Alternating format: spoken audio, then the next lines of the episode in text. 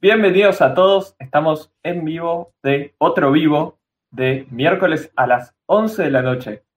Esta vez, bueno, como siempre, hay que esperar a que nos confirmen si se escucha, si no se escucha, si nos ven bien, todas esas cosas, si estamos en modo Minecraft y de paso ir esperando a que se vaya sumando la gente. Totalmente, totalmente. Bueno, hoy tenemos un invitado. Bien, ahí están confirmando que se escucha. Perfecto. Hoy tenemos un invitado especial que, está ahí en el medio, entre Dano y yo, que para muchos que vean el canal seguramente ya lo conozcan, es Juan Baroli de JB Automotive, que es el mecánico experto, el car wizard, si ven a Hubis Garage de, del 750 y una de las personas que más conoce de BMW y también conoce en general de autos. Y como todos los que estamos acá, somos enfermos de los autos. Así que va a venir una muy, muy interesante conversación de, todo tipo. Así que vayan preparando los superchats, las preguntas, los, Totalmente. Además, nunca faltan comentarios de BMW. Nunca faltan. Que le, pongo la admisión de, este al otro y ¿qué se hace? Sí, sí, sí, sí, sí, Más tengo totalmente. tengo un E36 con swap de ¿Qué, hago? ¿Le cargo nafta super o le pongo nafta común sin plomo? Totalmente. Tal cual. Y nosotros, o sea, yo por lo menos también tengo un montón de preguntas, eh, me parecen interesantes, eh, que van también de la mano de eso, de lo que es BMW como marca, cómo ha evolucionado. Hay, muchas comodidades también encontradas de, no, BMW eh, cambió mucho después de tal generación y después pasaron a ser descartables, hay, hay, hay de todo. Sí, es verdad. Sí, sí. Marco el, chat de Franco, que es un amigo en común de, Juan y mío, dueño de un E38. Está ahí ya viendo el vivo, no se lo pierda. ¿Yo lo conozco? No. Sí, vos lo conoces. Ah, ah vos lo conocés, es verdad. Estuvo esa vez que nos juntamos. Eh, era el dueño del, Serie 7 verde. Mirá vos. Sí, sí, sí. Es verdad, lo conocemos los tres. me acuerdo, me acuerdo. Y para arrancar, como es tradición, la pregunta de ¿qué estamos tomando? Dano, ¿vos qué estás tomando hoy? Yo hoy tengo dos cosas por ahora. Tengo, eh, esto es pomelo con un poco de vodka, como para empezar. Después tengo café, como siempre, que se la banca este vasito térmico de Nespresso.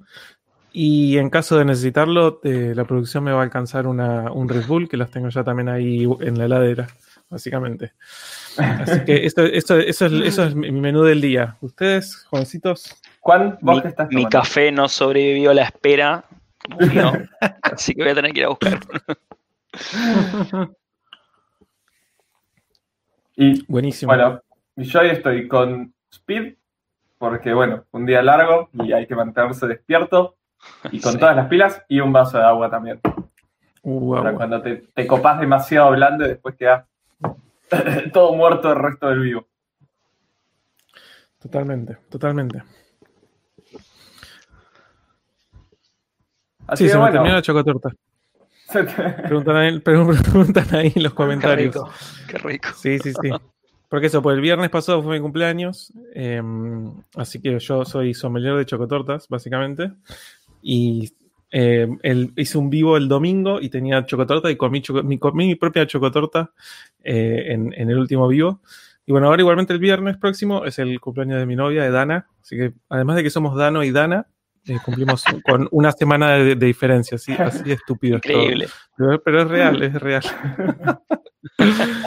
Totalmente. Sí, sí, sí. ah, bueno. Algún día, quiero saber para, para otro vivo, ¿cómo, ¿Cómo se conocieron? ¿Cómo fue ese momento que dijeron, hola, yo soy Dano, hola, yo soy Dana? Y dijeron, ok, listo, ya. No queda para, por eso, de, la misma, de la misma manera que el último video que hice yo, que lo hice el domingo solo, em, fue un poco de todo. Tenemos pendiente nosotros también hacer un vivo así de cualquier cosa. Pues siempre hablamos de autos y siempre de alguna manera todo se termina como encauzando hacia los autos, ¿no? Pero está bueno también a veces hablar de cualquier otra cosa, básicamente.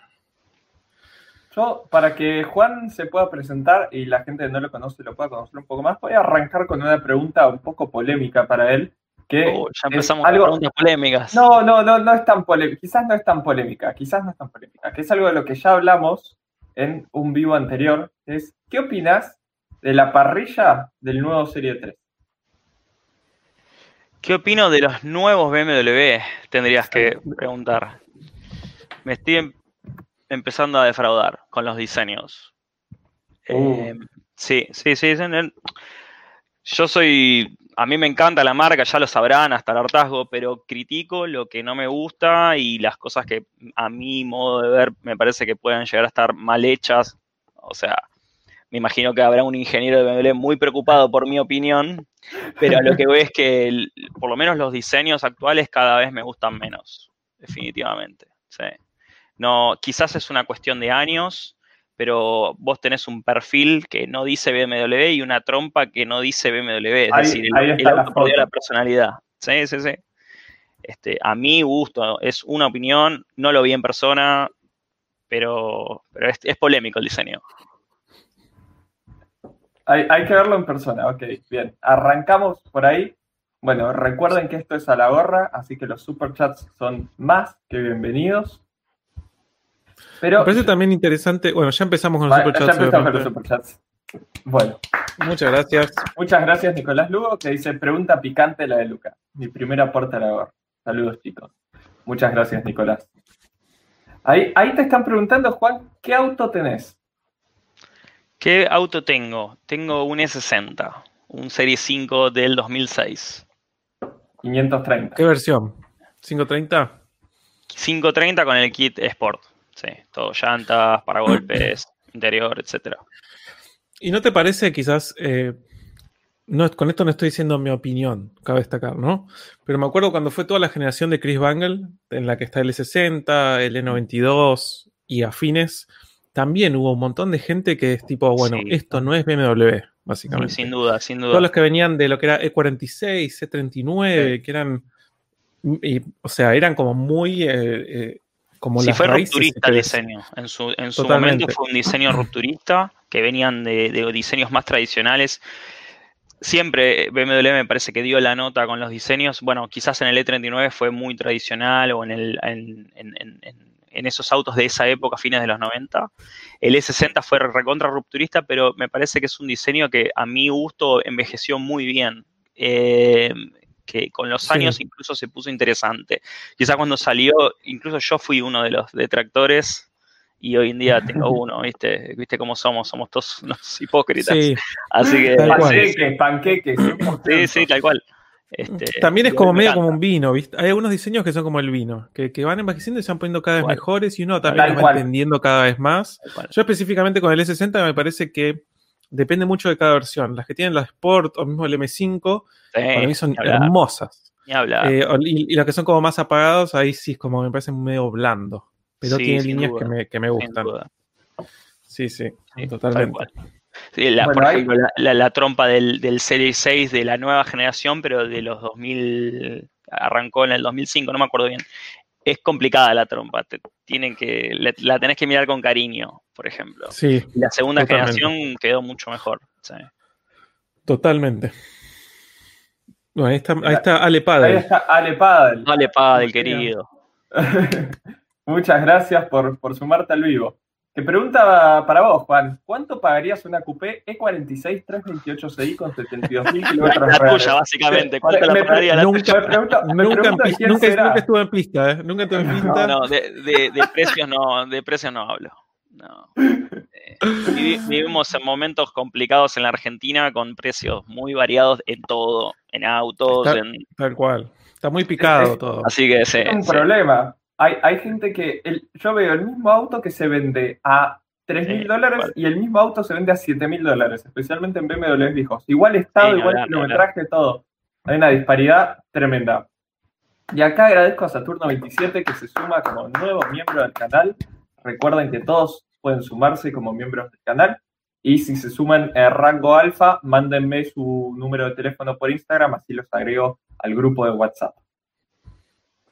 Ah, y tenemos otro superchat de Nicolás Otro Lugo. superchat. Sí. Muchas gracias, Nicolás. Dice, sería buena idea que Lucas pruebe el auto de Juan, como en los viejos tiempos. Yo creo que sí está más que una- bienvenido, es algo que me parece que, que- que con cuarentena de por medio quedó medio complicado, pero ya sabes que tenés el cuando El quieras. E60. Sí, el, el E60 la verdad está tremendo. A mí justamente es un auto que en algún momento no me gustaba y hoy cada vez que lo veo digo, qué, qué bien, que, qué bien que ha envejecido ese diseño. Hay, hay que recordar que, ¿cuándo, ¿cuándo arrancó el E60? ¿En 2003? ¿2004? Voy a ir Se buscando comenzó a fabricar para- a fines del 2003, llegaron en el 2004, más o menos, sí. Sí, o sea, es, es un diseño que quizás es, quizás alguno lo mira y me dice, no, eso se ve viejísimo, pero para mí es un diseño que sigue bastante vigente. Todos Sí, saben que cuando miro para arriba es porque estoy poniendo la pantalla. Ahí está una foto para hacer una idea. Eso creo que es un 525 o algo así, sin kit. Por, em, Es un 504. un 504.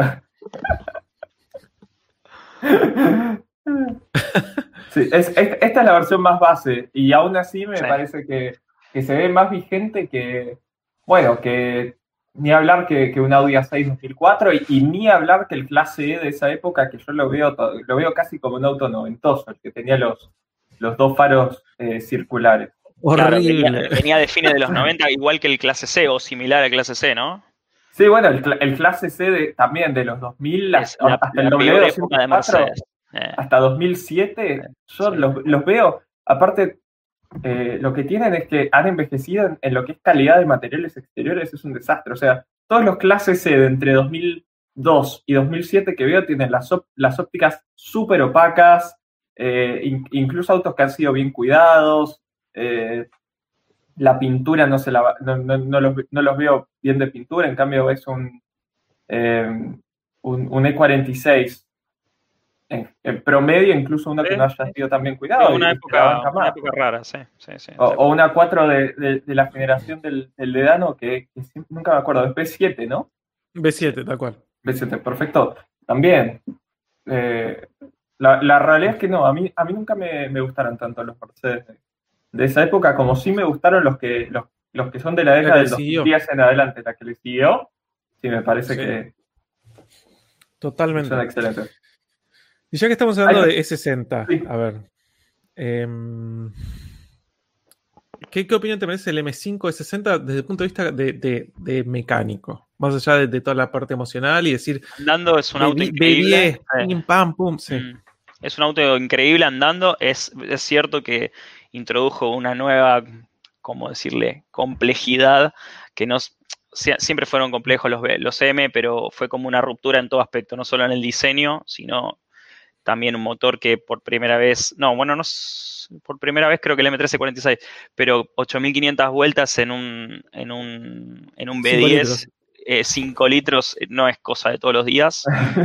en esa época no era cosa de los todos los días tener un B10 en un sedán de lujo. O sea, y bueno, eso también creo que también puede que le hayan pifiado en, en el, en el diseño de la lubricación, del sistema de lubricación, o en algunos de los materiales de, de- de la parte baja del motor. Y bueno, eh, la caja, la verdad que la caja es odiada. Es, no conozco una persona Sí. que diga que la caja es que, que, que la esa manual es como básicamente un Easytronic de Chevrolet, pero llevada a otra cosa. O sea, por eso no, no, no quiero herir susceptibilidades, pero pro- eh, probablemente la mejor comparación es esa. Es una manual robotizada que no, para mí no está a tono con el resto del auto. Y que es injusto que Estados Unidos haya sido el único país que recibió el 60 M5 manual. Lamentablemente. Y aún así era la caja del 545, ¿no? Sí, según dicen es así. Según dicen, ¿Cómo, sí, cómo? sí. Que, Que la, que la caja manual- del manual, sí. Ah, sí, sí, sí, probablemente, sí. Eh, La verdad es que me mataste, pero, pero sí, es, pro- es muy probable. Lo que pasa es que tampoco vi Como- 545 manuales. Sí, fue, o sea, supuestamente Ah. era como una cosa medio resaca de, bueno, tenemos que hacerlo manual y no es que le metieron una Getrack, no sé, de la misma del M3 o algo así, sino que le metieron la misma del 545, que quizás no es la mejor relacionada para un motor que gira hasta la luna. Y, Sí. y, eh, o sea, la gente dice que, que- que- que podría ser una caja mucho mejor relacionada. Sí, sí. A, a mí siempre me llamó la atención que Estados Unidos haya sido el único mercado que, que tuvo el M5 manual, considerando es un mercado tan averso a las cajas manuales en general. Hasta las Totalmente. cajas automáticas, decís vos. Ah, eh, Ah. Sí, sí. no, sí. averso a las cajas Ah, manuales, ok. fanático de las Este, automáticas. sí, a mí también me llama la atención. Sí, es raro. Eh, hay pocos incluso. No, no es que, Totalmente. que fueron tantos. ¿Qué, qué le dirías a alguien que está pensando en comprar un, un M5 de 60? Que lo revise bien, eh, que trate de buscar eh, historiales de quién fue, eh, dónde lo atendieron, eh, porque es un auto caro y más caro es eh, ponerle plata por cualquier cosa a ese auto, es billetera gorda de verdad. este, sí, sí, es un auto caro y es complicado. Hiciste una revisión precompra de uno hace poco, ¿no? Sí, hace poco hice una revisión precompra de un M5, eh, un E60. Este, espero que le vaya bien. El auto se fue al interior. Se fue, a- no, no, la gorda porque no lo creo que lo va- vuelva a ver porque el auto se fue al interior. Así que, sí. Buenísimo. Sí, es, es uno de esos autos especiales que es, es muy interesante porque todo el mundo le encanta, nadie lo quiere comprar y por eso los Tal precios cual. se desploman, que es increíble. tal Es cual. increíble. Yo tendría uno, si obviamente si me diera la billetera, la verdad es que lo tendría y bueno. Pero no es para mí, claramente, no, no. No, no, lo, ve- lo veo, lo veo pasar nada más. Sí, sí. Sí. A diferencia de los locura. anteriores, quizá que son con 20 mil dólares, ponele que llegues, lo podrías comprar y no tendrías tantos riesgos a la diferencia del E60. El, Tal el, cual. el M5 a 39 con el V8 es un auto. Es uno de los mejores autos de la historia de la marca, sin duda. sí. Sí, y, y en confiabilidad creo que no tiene Sí. nada del otro mundo. No, no, no, tal cual. En comparación a lo que vino después, no. Bueno, y el, el, el M5 F10 también tampoco tiene grandes. O sea, creo, creo que el S60 es el único que así El rompe E60 es el que quedó como marcado así. en- Sí. Sin ir más lejos, hace poco miraba los videos de Jubis y cómo, cómo renegó con el M5 y Está bien, él lo pagó demasiado barato. Acá los pagás 20, no, 30 mil no, dólares. más, los pagás 30 acá. mil, Sí, 30 mil para 30.000. 35 por ahí, sí. Sí, sí, por eso. Allá lo que lo pagó, creo que menos de 10 lo pagó. Este, y bueno. Está bien, Sí, tiene pero una mano de tenés que- carísima ya, pero. Tal cual, exacto. Eso, es un tema. Y además eso, pagas un auto 10 y quizás tenés que, por las dudas, tenés que pensar eh, la bomba de la caja, eh, Sí. el actuador de los, de los cuerpos de inyección individuales, como Sí. eh, el tema de hacer los metales. Y de repente te, distraí- te distrajiste y son 8 mil dólares arriba. O sea, Eh, y casi tú- el valor del auto. eh, El valor del auto, pero el valor del auto es bajo. Lo que pasa es que tienen otra mentalidad, me parece. Sí, sí, sí. Sí, totalmente. No, totalmente. Es, es lo que decimos siempre también del tema de la mano de obra. O sea, acá, acá para gastarte mil dólares en mano de obra, te- desarmaste el auto entero y lo volviste a armar, básicamente. Sí. Obvio. Eh, hoy, hoy 130 y pico mil pesos de mano de obra. Y allá, ¿qué, qué, qué son mil dólares mano de obra? Cuatro horas de, de mecánico. más. Tal cual, sí. Eh, Tal cual. sacar- sacaron Sí, sí, un tornillo. Sí, sí, sí. Sí, obvio. Sí, sí, bueno, eso es otro problema, es un problema es un tema clásico de los S4. Los S4 V8 si está también en muy buenas condiciones, eh, ponerle que son 8 mil dólares.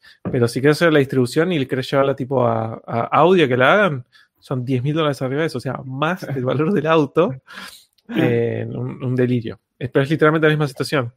Es la, la- la mano de obra es lo que lo hace Sin duda. que, que no tenga sentido, básicamente, económicamente hacerlo. Sí, sí, sí.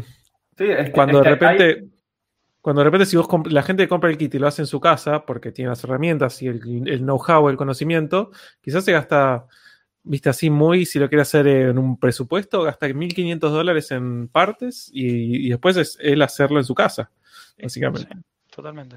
Es que, es que hay laburos que, que en partes no son caros, pero en mano de obra implican, implican mucho laburo.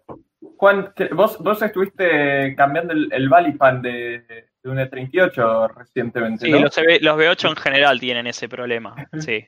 Ah, Hablando, hablando de laburos que quizás son intensivos en mano de obra, pero no, no, no tanto en piezas. No, ¿No? no, O- completamente. Piezas no tenés mucho, es intensivo en trabajo, en desarmar y obviamente cuando te pones a desarmar un auto de 20, 25 años, no es como desarmar un auto que tuvo una, no sé, algún problema en 5 años, acá empezás a cambiar, hay cosas que, ah, esto ya que estamos y entras en un yaqueísmo que, que Sí. Franco bien sabe. Pasa que te vas a encontrar con mil juntas, mil juntas de esto y O-rings de aquello y no sé qué. Y, y este bulón quizás conviene cambiar también, eh, hay que cambiarlo y ya que está, sí, ese, ese ya que estamos infinito. Sí, y está en la responsabilidad de uno de armar, de, de- de- de que quede bien y obviamente decirle, mira, esto hay que cambiarlo, que esto, que el otro, ya no lo vuelves a armar más, no lo vuelves a desarmar eso y, y, bueno, eh, preferible hacerlo bien de una. Sí. Ahí tenemos un super chat de Adrián, muchísimas gracias, que dice, ¿qué mirar o problemas podría tener al buscar un 240 usado? ¿Qué tanta diferencia hay más allá del precio con un M2 para uso semidiario más track day ocasional? Juan, te agarramos con la línea F, que es los que... Me agarraste con una línea que prácticamente no, no, no, tengo experiencia, te soy 100% honesto. Pero creo que se aplicaría a cualquier auto, a, BM o no, moderno, en estos casos, un 240 dudo que tenga muchos años, que tienen, ¿cuánto? 3, 4 años, porque fueron los que reemplazaron al, al, 235, ¿no? Claro. con, el, con, el, B58. Motor el B58, exacto. Eh, antes que nada, mantenimiento preventivo, eso siempre. O sea, no son autos que pueden haber pasado por siete dueños. Entonces quizás esa línea de, cómo seguir los mantenimientos que tuvo no se cortó, viste, con un auto de 20 años ya no tenés ni idea. Es más, capaz el primer dueño no, no vive. En autos de estos quizás vale la pena y, si está modificado, que muchas veces lo están, qué tipo de modificaciones. Este, no, bueno, yo lo haría mirar, lo haría escanear, eh, una buena prueba, mirar lo que es consumible, que parece recontra obvio, pero hoy en día son unos cuantos mangos en frenos, en neumáticos, en suspensión. Eh, y después, eh, la verdad es que si el auto está original, no, no, tenés grandes cosas, sumado a que es un auto relativamente nuevo todavía. Este, pero bueno, hay que evaluar cada caso. Una cosa es un 240 original y vos agarras uno que ya están con, los flash que les ponen arriba para tener más potencia y bueno, ahí ya cambia la cosa. Sí, del, del, flash para arriba se le hacen un trillón de cosas. Igual tengo entendido, los B58 como que no tienen Son buenos motores, sí, son buenos motores, los B48, B58 son buenos motores. En general, hoy en día, por lo menos hasta ahora, no, no, conozco de, grandes problemas. Sí, totalmente. Mm. Sí, de hablar. a diferencia con el M2 tenés de todo igual. Tenés eh, ah, que es el S55, la, la, caja es otra, el diferencial trasero es otro, la suspensión es otra, los frenos son otros. Acá no llega el competition, además estamos hablando de. Tenés el futuro, el, futuro valor como, no sé si decirle clásico porque es muy pronto, pero eh, la, depreciación va a ser completamente diferente, lo más probable. En un modelo como un M2, definitivamente. Pero bueno, también hay mucha diferencia a la hora de comprarlo en, dinero. En precio también. Así que quizás si querés hacer mejor uso de tu presupuesto, hoy en día un 240 garpa mucho.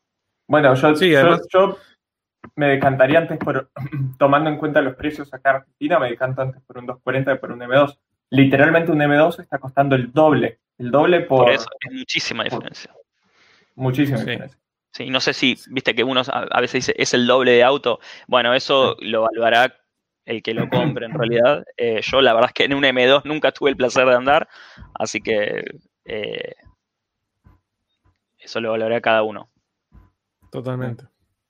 Sí, totalmente. Además, si, es una cuestión de andar, bueno, más allá de para lo que es track, con un 240 uno está más que bien, sinceramente. ni hablar.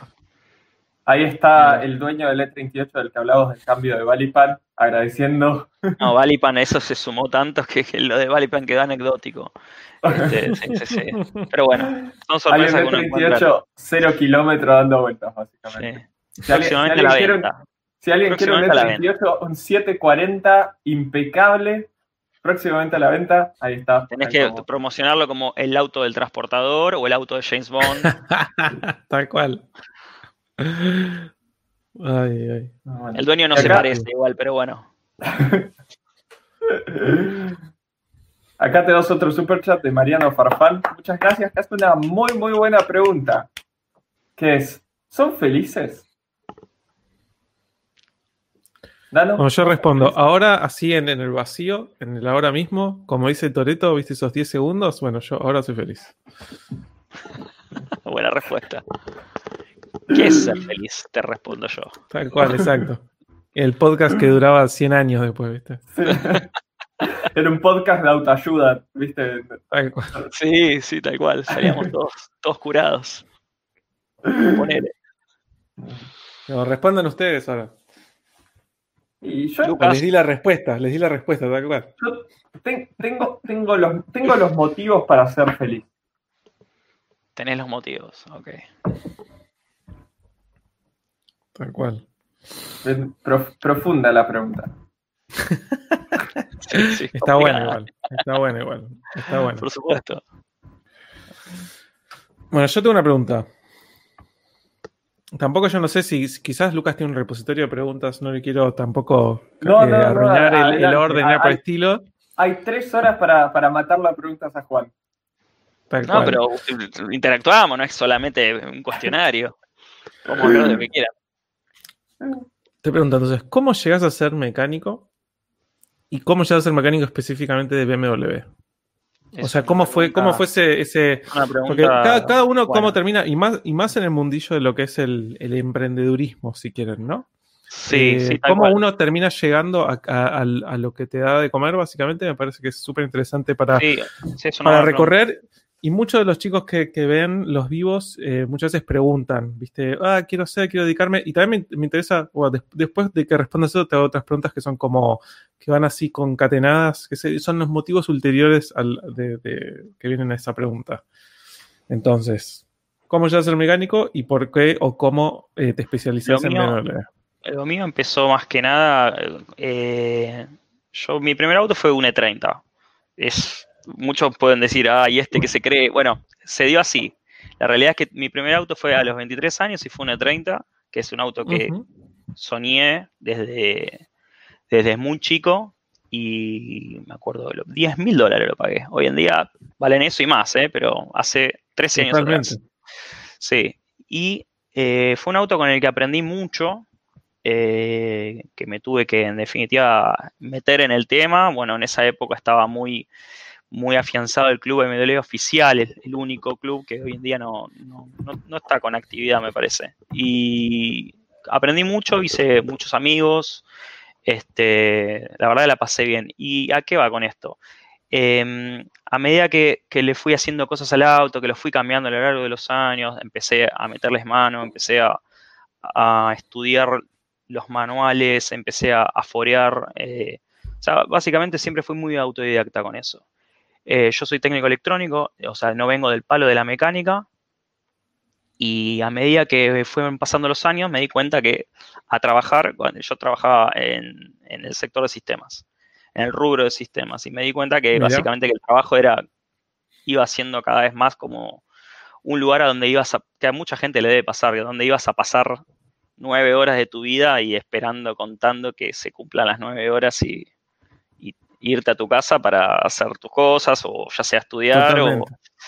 Sí, este, ciertos, ciertos- ciertas sí. partes de lo que es sistemas es como que estás ahí esperando que pase algo, básicamente.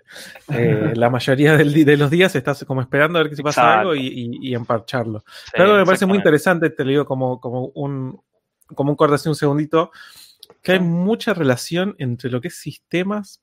La gente, o sea, desde afuera no lo va a entender, pero entre lo que es sistemas y lo que es mecánica. Hay mucha relación. Sí, Porque sí, son sistemas, básicamente. Sí, sí, tal cual. Tal cual, es una buena forma de verlo. Sí. Este, y, y bueno, básicamente eh, cada vez me fui con los años, me fui acercando cada vez más. eh, y después llegó un punto cuando, cuando básicamente Sistemas dijo, te tenés que ir, básicamente me rajaron. Este, ahí donde fue el puntapié para, para empezar muy a poco, ¿viste? uno no se, no se tira a la, a la- a la pileta así de una, más cuando viene, viene con, digamos, un trasfondo de elaborar 11 años en sistemas y, y de repente no sos mecánico, no te convertís así, ni es todo tan fácil, ni, ni, ni uno quiere salir a, a- Uno no es nadie, la verdad es que para lograr la confianza de la gente es un proceso, obviamente, sobre todo cuando Más en este gente- rubro. Mucha gente no te conoce, sobre todo en este rubro, ni hablar, yo no, eh, en esta marca puntual o en cualquier marca, en definitiva, cualquier fanático de su auto no le va a confiar a cualquiera, a cualquier, digamos, improvisado, por así No, decirlo. obvio, es, es, es un Es una riesgo realidad. tremendo. No, no solo lo que un punto de trabajabas- vista- o sea, desde un punto de vista de confianza, de que Sí, hagan las cosas bien, de que no te salga más caro, de que encuentren los problemas. Sí, tal cual. Y cuando me metí con esto, que empecé a comprarme herramientas y demás, empecé con todo lo que era relacionado a la inyección electrónica, que siempre tuve mucha facilidad con eso, por, quizás por la afiliación a, a, mi- a ser técnico electrónico por un lado, a entender, no sé si decirle de sistemas, pero se entiende más o menos. Y, y luego eh, fue, fue como más, como a, la hora de elaborar no solo en mis autos, sino que en otros autos eh, fue como, como que agarrar otro tipo de trabajos era cuestión de estudiarlos antes y, ahí me di cuenta que en realidad no podía hacer prácticamente todos los laburos que me, que me fueron surgiendo. Simplemente hay cosas que las tenés que estudiar antes, obviamente. No, ningún mecánico sabe todo y este, en el momento tenés que saber estudiar, tener sentido común, criterio, básicamente, y así es como que de a poco eh, fui, digamos, surgiendo. eh, este, así que bueno, eh, vos preguntabas en un momento eh, que habían dicho en alguno de los vivos que si alguien se quería mandar con, con- con el tema de- de- de ser mecánico, algo así habías preguntado, ¿no? Sí, sí, sí, básicamente eso. Mucha gente, o sea, que eh, lo que pasa también mucho es eso. Hay gente que le interesa, que le apasiona, y está esta cosa como de que me meto en esto, no me meto en esto. Está toda esta cosa del hobby que quizás lo puedo usar Sí. para vivir o no, que sí. Eh, ¿Vos cuando laburás en sistemas, laburás en relación de dependencia? Sí, sí. También está eso, en, ¿no? eh, Como mandarte en empresas ser grandes que uno-. En empresas grandes que uno pensaba, ah, este, la, este, ¿En dónde? En IBM, trabajé. Yo trabajé en eh, IBM. Mira vos, somos todos. Yo trabajé en ahí IBM. bien. Por eso, cuando dijiste empresas grandes, yo dije, ya está, Tengo esto muchos es amigos- mandatorio, no puede ser. muchos amigos del, del palo de los BM que son o que trabajan en sistemas o trabajaron en sistemas. ¿Quién, Este, Totalmente. y a todo, eh, de, ¿vos decís de IBM o en general? ¿Qué cosa? No, no. ¿quién, quién puntualmente No, dijiste? ¿quién- quién- te, te iba a hacer otra pregunta. Te iba a hacer otra pregunta después. ¿Qui- ¿Quién fue tu primer cliente pago? La primera persona que te pagó por, por arreglar el auto, que tuvo esa confianza. O sea, no, no un amigo me al que favor o... No, probablemente gente conocida que, que básicamente me, me quiso dar una mano y que al cual estoy muy agradecido, obviamente. Sí. No, no me acuerdo. La verdad que no me acuerdo. Hay muchas preguntas interesantes ahí abajo, pero no. Pero... ¿Qué te iba a decir? Así que bueno. Yo, yo me acuerdo que, mira, cuando, cuando te conocí, básicamente creo que el 90% de los laburos que hacías, o por lo menos lo que veía que publicabas en la página, eran cosas eh, relacionadas a, a inyección electrónica, limpieza Sí, sí, hubo un quiebre justo en ese año, hubo un quiebre justo en ese año que nos conocimos, que yo, eh, em- em, por empezar, me mudé, que obviamente está en pie el tema de, de mudarme a un taller como corresponde, más grande, con, con- pero bueno, ahora temas pandemia se encargaron de, de pausarlo, eso. Este, y justo ese año que yo te conocí, que vos estabas con la 323 Ti, este, sí, yo empecé, al, al mejorar el espacio con el que tenía, empecé a hacer muchos más trabajos. Y es un proceso, obviamente siempre, siempre se van complicando. Al día de hoy, siempre, eh, no, no te puedo decir, eh, ah, yo hice tal, hice todo. Eh, uno va aprendiendo, va aceptando nuevos desafíos. Calculo Yo- que a todo yo siempre-. Siempre voy queriendo que agarres más tipos de, de laburo. Sí, sin duda, es que yo, yo mm, completamente, ya eh, con la experiencia uno, uno está mucho más seguro. Este, ¿Qué opinaste cuando, cuando de golpe uno de tus clientes dijo, che, me compré un 750 de 32 y quiero que seas el mecánico de cabecera?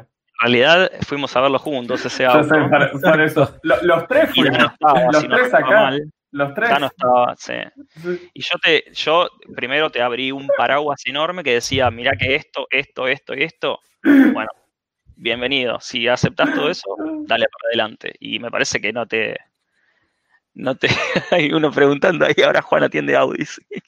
Perdón. y su guacho. Este, eh, y te, te tiraste, me parece que te divertiste con el auto. Más No, no, de- valió la pena. Es, es algo que, que lo es pienso y digo, lo pienso y digo, que fue una buena decisión. Yo tenía, tenía un, tenía un cagazo, la verdad, o sea, Los gustos se quedan en vida. tal cual. Tal cual. Sí, fue muy, muy buena decisión.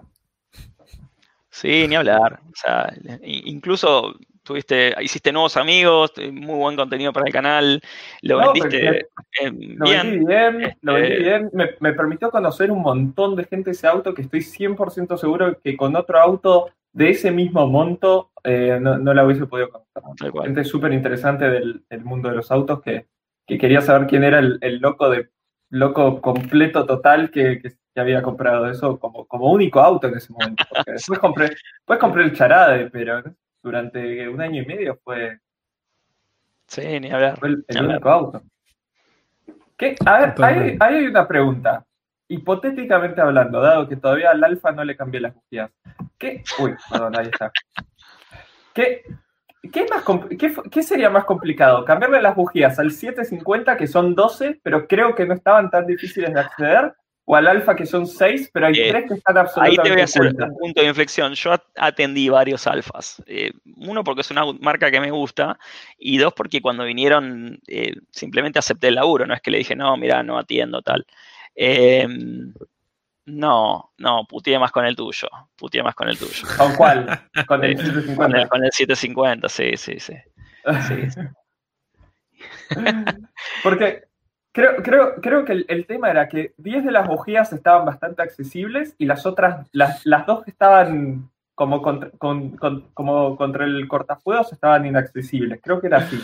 Sí, sé. Me gusta esa cosa como decir, no, bueno, 10 de las bujías Sí. No, te cambio, te cambio 10, las otras dos más o menos. No, Exacto. Las dos del fondo no pasa nada, tal cual. no, sí, es un auto que idealmente, si, tuvieras la posibilidad de sacarle el motor para hacer cualquier pelotudez, la- lo haces, lo pensás, porque realmente el espacio es, es inexistente. ¿Hay, ¿Hay alguna marca de autos que no atenderías? Eh, en realidad, no sé, la- Ah, no, conozco todas las marcas, por el, eh, eh, qué sé yo, eh, ¿alguna vez vino algún Audi de los, de los 1.8 Turbo? De los De- primeros que no, el- que el sería mío fue. sí. El- no, pero de los 1.8 con, con el motor viejo, el, me sale el del 18T. Bora, que no es exactamente El- igual, pero que es El parecido. 20 válvulas. El 20 válvulas, sí, pero por, por pavadas, ¿viste? No, no por nada, nada serio. Este, no, la, la cosa es que yo hago BM porque es la marca con la que tengo experiencia y es la marca que me gusta, es con la marca que me siento a gusto trabajar y además que mm, no me no lo veo como una, como una obligación, ¿entendés? Este, quizás en un taller grande con mucho volumen de autos, con muchos empleados que trabajan básicamente en todas las mecánicas. Obviamente está la típica, uy, me cayó, no sé, te voy a dar un ejemplo. El Fiat Marea 20 válvulas, el 2 litros, tan lindo que es, que es, es bastante laborioso hacer la distribución, no tiene espacio. Es decir, te topás con casos de, de donde renegás de más y más con una marca que quizás no estás del todo cómodo. Entonces yo no quería llegar a eso, ¿no? Y ni, no quería estar- trabajar mientras me sea posible con la marca que, que conozco, que me da gusto aprender y, digamos, solucionar problemas. Quizás, eh, no sé si se podría llegar a extrapolar a, otro, a otra cosa como para, para entender ese tipo de pasión, pero, pero por eso eh, me, gusta, me gusta laburar con BMW. Sí, quizás el día de mañana, porque, porque lo necesite o porque por la demanda, lo que fuese, eh, tenga que trabajar con más marcas, pero por ahora aprovecho, sí. Este. Sí, sí, yo, yo que- creo que creo que después de, de mi última experiencia existe la posibilidad de que, de que vuelva para el lado de, de BMW o me vaya, me vaya a alguna otra marca asiática. Para los que no sepan, la- las 369 personas que estamos viendo este video van a tener un pequeño adelanto. Me parece que, que mi auto decidió hacerse puku, suicidarse, así que eso lo, lo mencionaré en, en algún video eh, más adelante. Parcialmente. Parcialmente, sí, sí. Así que bueno, veremos, veremos qué pasa con esto. puedo hacer un, un mini spoiler, pero muy sutil, muy, muy sumamente sutil. Sí, sí, Eso con una caja automática no te pasa. es, es verdad, es verdad. Pero bueno, las, ca- las cajas automáticas de ese, de ese auto son peores que las manuales. La, la realidad es. Sí, sí, sin duda, sin duda. Sí. Así que bueno. Eh, veremos, veremos qué pasa con el auto. Eh, pero si, si, si llega, si llega a hacer un, un suicidio demasiado complicado, eh, volveré para el lado de BMW. Igual me ofrecieron la camioneta de, de una marca asiática que es una oferta tan buena que no sé si la puedo rechazar. Pero, pero veremos. Mira. Los que Eh, te conocemos sabes que la vas a comprar. Tal cual, tal cual. Sí, sí, mira, es, es o sea, nunca tuve un auto coreano, así que sería, sería pasar por otro país. Para, para, toda esa gente que dice que soy fanático de los alemanes y... No, pero sin el manejo yo también tendría otros autos. Quizás hoy en día no, ni, no necesito ningún auto porque, no, por empezar, hoy en día podría andar sin auto tranquilamente, pero, pero animate a varias marcas, eh, probá, divertite en ese aspecto que, está ah, Obvio. aparte, lo, lo, que está bueno de pasar por distintas marcas, que es algo que, un suscriptor eh, que, es, bastante conocido por, que lo conozco de distintos grupos de autos, me escribió por WhatsApp el otro día y me dice, ¿cuál es la relación, eh, como, como sería disfrute costo versus disfrute de tener autos de distintas marcas, porque por un lado tenés la ventaja de que probás autos distintos y aprendés un montón de, lo que es la vida con, autos de distintas marcas que, te permite conocer distintos motores, conocer distintos mecánicos, conocer distintas repuesteras, pero por otro lado tenés que aprender casi desde cero un montón de cosas cada vez que cambias el auto. Sí, tal cual. Sí, si te ponele, si yo me hubiese quedado en BMW, tendría un montón del, del conocimiento ya eh, ya, he aprendido desde dónde comprar los repuestos, a quién llevárselo, todo eso. Y cada vez que entras en una marca nueva es investigar todo desde cero, por ese lado. Sí, sí. Absolutamente. Cuando buscas una marca nueva directamente te sentís como que, uy, no sé nada, esto se va a romper a dos cuadras. te pasa incluso cuando cambias el auto, ya sea la misma marca o otro, si como que sentís que, se rompe a las tres cuadras. Este, así que sí, sí. Está bueno igual eso de averiguar, arrancar de cero este, eh, tiene lo suyo. Sí, bueno, yo cuando compré el Audi me di cuenta que, claro, desde BMW me sabía los códigos de motor, me sabía las ventajas y contras de, cada chasis y de repente Audi no sabía nada. Me, había comprado un auto que por primera vez no sabía ni el código de motor. Yo del, del, del 190, del 323T y, y del... ¡Epa! Buen super chat. Muchas gracias. Vita. Vita. Eh. Qué degenerado, ¿eh? entré, al directo, por Juan que le había llegado mi 325. Un capo, la verdad. Saludos a los tres. Ídolos. Muchísimas gracias, Vita. Vita es cliente tuyo, ¿no, Juan? Con, un 325.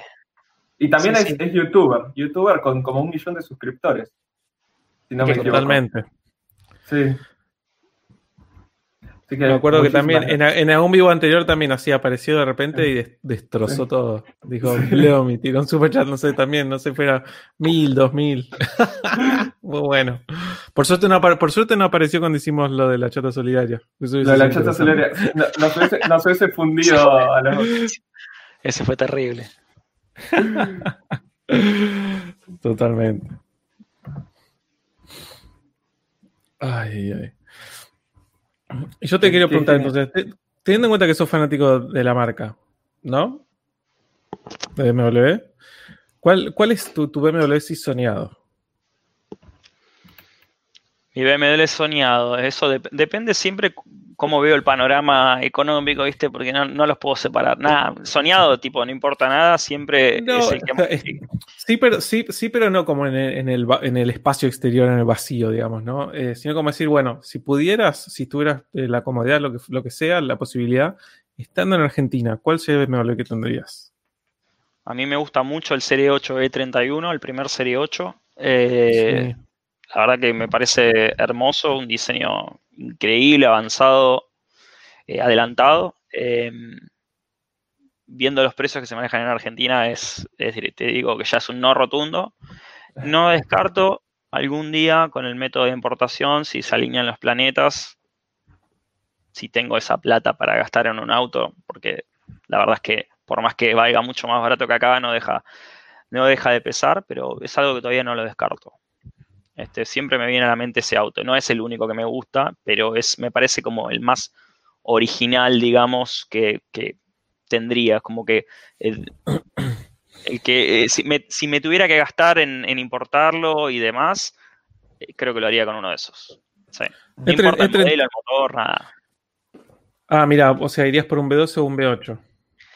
Yo, eh, cuando busco qué auto, es como que lo quiero con la mecánica justo que me gusta, sería 850 manual u 840 el que venga, porque no hay mucho para elegir. Pero el Tal 850 no me gusta la caja del primero con la caja de cuarta, como tenía el auto Sí. de Lucas. No me gusta con esa caja. Y el 840 ya viene con una caja de quinta más copada, o puede venir manual también, con caja de sexta. Así que probablemente Sí. este también podría ir por el V8. Te digo, obviamente, como, como enfermo de los autos que trata de justificarse decisiones que quizás no son las más racionales, eh, a veces te digo que, eh, lo que lo que son los, los métodos de ahorro típicos de Argentina, eh, entre ponerla en, en ladrillos y ponerla en un Serie 8 de 31, me quedo toda la vida del Serie 8. Que no paga bienes personales, no paga patentes, Sí, no paga nada. Y, Sí, te- tenés un activo el, el día que querés eh, recuperar algo de liquidez, lo tenés ahí estacionado en tu garaje. Lo puedes dar y manejar. Igual. Sí. Totalmente. Mientras, mientras no lo choques, que, es, que ese es el tema. Un, un departamento no lo puedes chocar, un auto sí. Sí. Y hablando, y hablando de BMWs con pop-ups. E26, M1, Es hermoso, es hermoso, Ah. pero, pero es un sueño, sí, sin dudas. Eh, no, es, no es mi sueño, eh, ese es Sí. lo que la, ¿cómo te puedo explicar? Quizás te pasa, ¿no? Que, que uno es, es como que lo obligan a, a decir que tiene que ser fanático de tal auto. A mí me encanta Totalmente. el M1, pero no, no gastaría los recursos en, no lo tendría, quizás si tuviese tal muchos autos y no tuviese problemas eh, para coleccionarlos, lo tendría definitivamente, pues un clásico, pero, pero no, no sé qué precios manejan hoy en día los M1, pero me atrevo a decir por encima de 100 mil dólares. Sí, tranquilamente. Sí, además lo que tiene es eso, que a nivel lenguaje de diseño, o sea, claramente es una evolución, o sea, tiene muchas similitudes con el E31, em, pero, sí, tal cual. pero, es, Mm. pe- pero claramente es, es una generación anterior, básicamente. Sí, es bien es, más setentoso. 70, exacto. Eh, la historia del, exactamente. M1 es curiosa porque tiene mucho que ver eh, Lamborghini. el Lamborghini, exactamente. Que después Sí. Lamborghini se comprometió a fabricar la carrocería y no lo pudo tomar y después eh, BMW lo pasó a fabricar. Sin embargo, tuvo un montón de demoras en el proceso, etcétera. Eh, fue un Sí. auto icónico. Eh, todo. ¿saben, ¿Saben cuánto vale un M1? A ver, asustanos. 500 mil dólares en las últimas subastas. Qué locura, por Dios, qué locura. Pensar que en Argentina hay varios. Pensar que en Argentina varios, hay varios. hay Yo tuve la oportunidad de, de subirme a uno y abrirlo todo y revisarlo todo, básicamente. ¿El, el blanco o el.? Sí, porque yo el blanco. Claro, sí. Sí. Eh, lo tenían en una agencia eh, de mucha confianza de mi viejo y un día Sí. me dijo, ¿querés ver un, M- un M1? Y fue tipo, Por llevé la favor. cámara con, con la, con la tarjeta de memoria, que probablemente en, ese epo- en esa época era una tarjeta de memoria de 64 megas, ¿viste? Una cosa así. Y le saqué fotos de todos los lados y Grupo de riesgo somos, Dano. totalmente, totalmente, totalmente. La, la cámara BenQ. Un M1 a mí me parece, un- me parece un auto interesante, pero a mí no, no me mueve nada. Eh, Eh, as- así desde el punto de vista de nostalgia, desde el punto de vista No, de... no, Sí. tal cual, a mí me pasa lo mismo. Incluso en esa época de- me, voy, me salgo de BM y me voy a otras marcas probablemente. Si tuviera que gastar ese nivel de dinero, obviamente. Ni hablar, ese es Ni hablar, ni hablar. estoy, estoy andando en, en un, en un. Totalmente. Eh, eh, por, por tirar una opción. Muchas gracias, Nicolás Lugo. Dice, bueno, este es para vos, Dano. Ver qué dice. Dano, Vita nos, Vita nos hizo quedar mal con los dos mil pesos a aquellos que te dimos regalo de 50 pesos. no, por favor. El, el vivo, el vivo del domingo pasado fue, fue, un, fue un lujo y fue, fue algo totalmente nuevo también. Hacer un vivo yo solo, sin, sin, sin nadie que me está acompañando, fue, fue un, desafío. Fue un desafío que además de- decidí aceptar. Cuando Lucas tuvo este inconveniente y no pudo venir, después, viste, como lo primero que pensé es, quizás si le digo a otro amigo, seguro que se prende, después dije, no, voy a mandarme solo y ver qué pasa. Como diciendo, bueno, quizás dura una hora, quizás después pierde vapor y dura una horita y media, no sé qué, terminamos haciendo tres horas y cuarto, así que fue, Sí, terrible. estuvo bueno. Era, era algo que estaba bueno encarar. Lamentablemente lo, tuve que abandonar a, a Dano por, bueno, un, un pequeño inconveniente que, que está relacionado a algo que hablábamos hace un ratito. No, además tuve, además tuve que, tuve que aclarar al principio, como diciendo, bueno, chicos, a diferencia de otras veces que está Lucas, si tengo que ir al baño, tengo que ir a la heladera, me van a tener que bancar, básicamente, ¿entendés? Van a tener que bancarse dos o tres minutos de, de, de nada, básicamente. Te, te, agarraste tres bebidas y no sé qué más, o sea, es esperable, aparte. Sí. No, irónicamente, no fui al baño en tres horas y cuarto. Creo que fue la primera vez en mi vida en la que pasé una hora sin ir al baño. Eh, sí, sí, sí. Hice ASMR de comer chocotorta. Fue, fue toda una experiencia. Toda una cosa experimental, así como. Sí, sí, sí, sí. Muy divertido. Muy divertido. Me, me, me, quedé pensando en algo que hablamos hace unos minutos, que es que dijeron que hay varios M1 en Argentina. Si me pongo a pensar, siento que de todas las ediciones limitadas o cosas raras de BMW, hay un montón, hay, hay más de los que uno esperaría en Argentina. Tenemos, aparecen de abajo de la, de, de la cantarilla los sí, autos. Tenemos, mal. Eh. tenemos varias Z8, hay varios 1M, hay como hay literalmente como 30 1M que, que es una serie. Z1 de... también. Z, Z1, Z1 hay varios. Sí, sí, sí, tal cual. Tenemos varias 850 CCI. Como que no sé dónde salen esos autos, pero de repente Argentina en lo que tenemos, es tenemos M635 CSI, la mejor de Sudamérica. Y la conozco, yo no la atiendo, pero la, la conozco y, y, estuvo en Autoclásica, La Roja, eh, una saludo a Oscar, el dueño, eh, y es, eso es increíble. Es, además, fue compra cero kilómetro en Estados Unidos hace 35 años.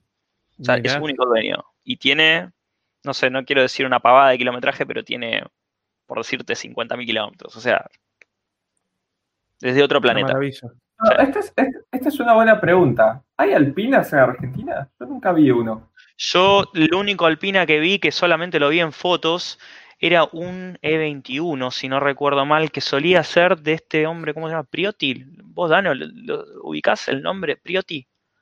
El tema es, o sea, yo tengo, yo tengo visto un E21 con gráficas de Alpina, sí. pero no es, no es Alpina. Este Entonces, no sé. No sé, no sabría decirte. En realidad es Alpina traído en la década, yo creo que fue traído en la década del 90. 80, de los 90. Por, sí. por, por, este hombre y he visto el vano motor y el Alpina. Sí, Mira. Es inconfundible, sí. Sí, y no, estaba no. hasta hace no mucho, no, no, sé en qué provincia, en muy mal estado. Tirado en algún uh. lado. Sí.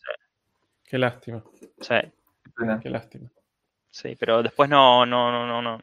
Claro, bueno, eso es otra cosa que vos me preguntabas en la pregunta anterior cuando me dijiste que, que cuál es tu sueño. Y bueno, muchos de los Alpina, la verdad que son un sueño. El, que es fanático de BM, Alpina es como es el, el unicornio. O sea, este, son increíbles. Ya las llantas son increíbles. Es como que ya con las llantas ya, ya está. Este, después no importa, no importa si tienen cuatro cilindros adentro, ya está, dámelo. cuatro cilindros diésel. Hay un super chat, ¿eh? Un super chat de Saturno27, que es miembro del canal. Muchísimas gracias. Ahí, Me pregunta, ¿cuál es el BMW de la actualidad que más les gusta? Ustedes. Yo, bueno, no, el invitado a... primero, el invitado primero. Obvio, dale, sí, el invitado. Definamos primero. actualidad, definamos actualidad, porque de los modernos últimamente no me gusta ninguno. ¿Te este, puedes ir a la agencia hoy? Eh, creo que el Serie 8 nuevo, pero la verdad es que no lo vi en detalle como para decir, ah, este es el auto de mis sueños. Este, sí. Yo estoy medio como que me gustan todavía los autos más antiguos, los más comprables.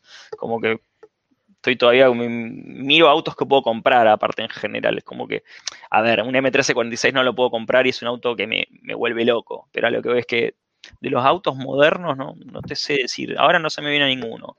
No sé ustedes, capaz me acuerdo de alguno. Bueno, yo de los autos modernos creo que el que más me gusta es el que más se parece a los BMW vieja escuela, que es hoy por hoy un BMW M2 Competition con caja manual. Ah, bueno, sí, muy lindo dicho. Eh, eso, eso, es como un, un, BMW vieja escuela en un chasis moderno, para mí. Sí, sí sin duda.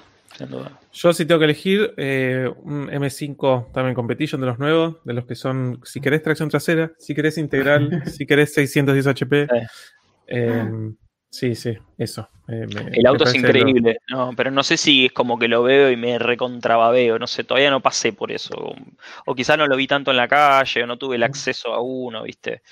Eh, o sea, a mí, en general, los que, como te digo, por lo menos para mí, y esto es algo que ya lo he mencionado en varios de los vivos, BMW es que los vea y me recontrababee son pocos, por alguna razón. Sí. No sé por qué, ¿eh? O sea, entiendo que es- la gente en general se enloquece, pero no sé, los, los M, eh, pero tengo que ir un par de generaciones para atrás. No sé. Igualmente, de, de- de repente, de sentarme en un M3 de los nuevos y demás, es una locura. Es una locura. Pero de, de repente me siento en, en un Serie 4 de la misma generación, un 440, Sí. y no sé por qué. No sé si es eh, los, los detalles estéticos o. Pero hay algo que transpira que es totalmente diferente. No, no, o sea, que, te- no. que no te termina de cerrar, decís. Sí, sí, totalmente. Me literalmente me he subido un, un M3 de los nuevos y me enloquece. Me, subo, me bajo y me subo un 440 también de los nuevos. Y no, no, no sé. No. No sé si, no, la verdad que no sé si es como, como viste, como tiene Audi o como tiene AMG, que es una planta totalmente aparte, M. Sí, sí, siguen, siendo, ensambla? siguen teniendo la planta aparte, sí. Sí. Quizás viene por ese lado, no sé. Eh, O sea, de lo que ser, son los, los modelos más así eh, pedestrian, viste, como más eh, comunes, a lo que son los más zarpados. Hay alguien dice una Supra, buenísimo. Eh, tal cual. Ahí está el BMW de la actualidad que más te gusta, Supra. Tal cual. Buena respuesta. Buena respuesta. No, y ahí hay otro super chat de Gonzalo González. Muchísimas gracias. Una hace, poco está, hace poco estaba publicada la ex 850-31 ex de Maradona. Sí, O sea, la, la actual 850 Ah, la azul. ex de Maradona. Sí, sí, con precios cada vez más ridículos. Más sí, drogados, pareciera- que el Diego. Eso iba a decir, pareciera viene, viene en el baúl con, con un ladrillito. Sí, sí, no, no 60 sé, mil no se dólares pedían. 60 lucas verdes pedían por ese auto. Y ahora Sí. no sé si piden más incluso. Sí, sí, lo, lo creo, que, creo que la vi hace poco. ¿Qué, Ah, qué tema eso de, de los autos que tienen un titular eh, famoso, no? Sí, Sí. sí, me, me parece que le, le quieren agregar un valor que para mí no está.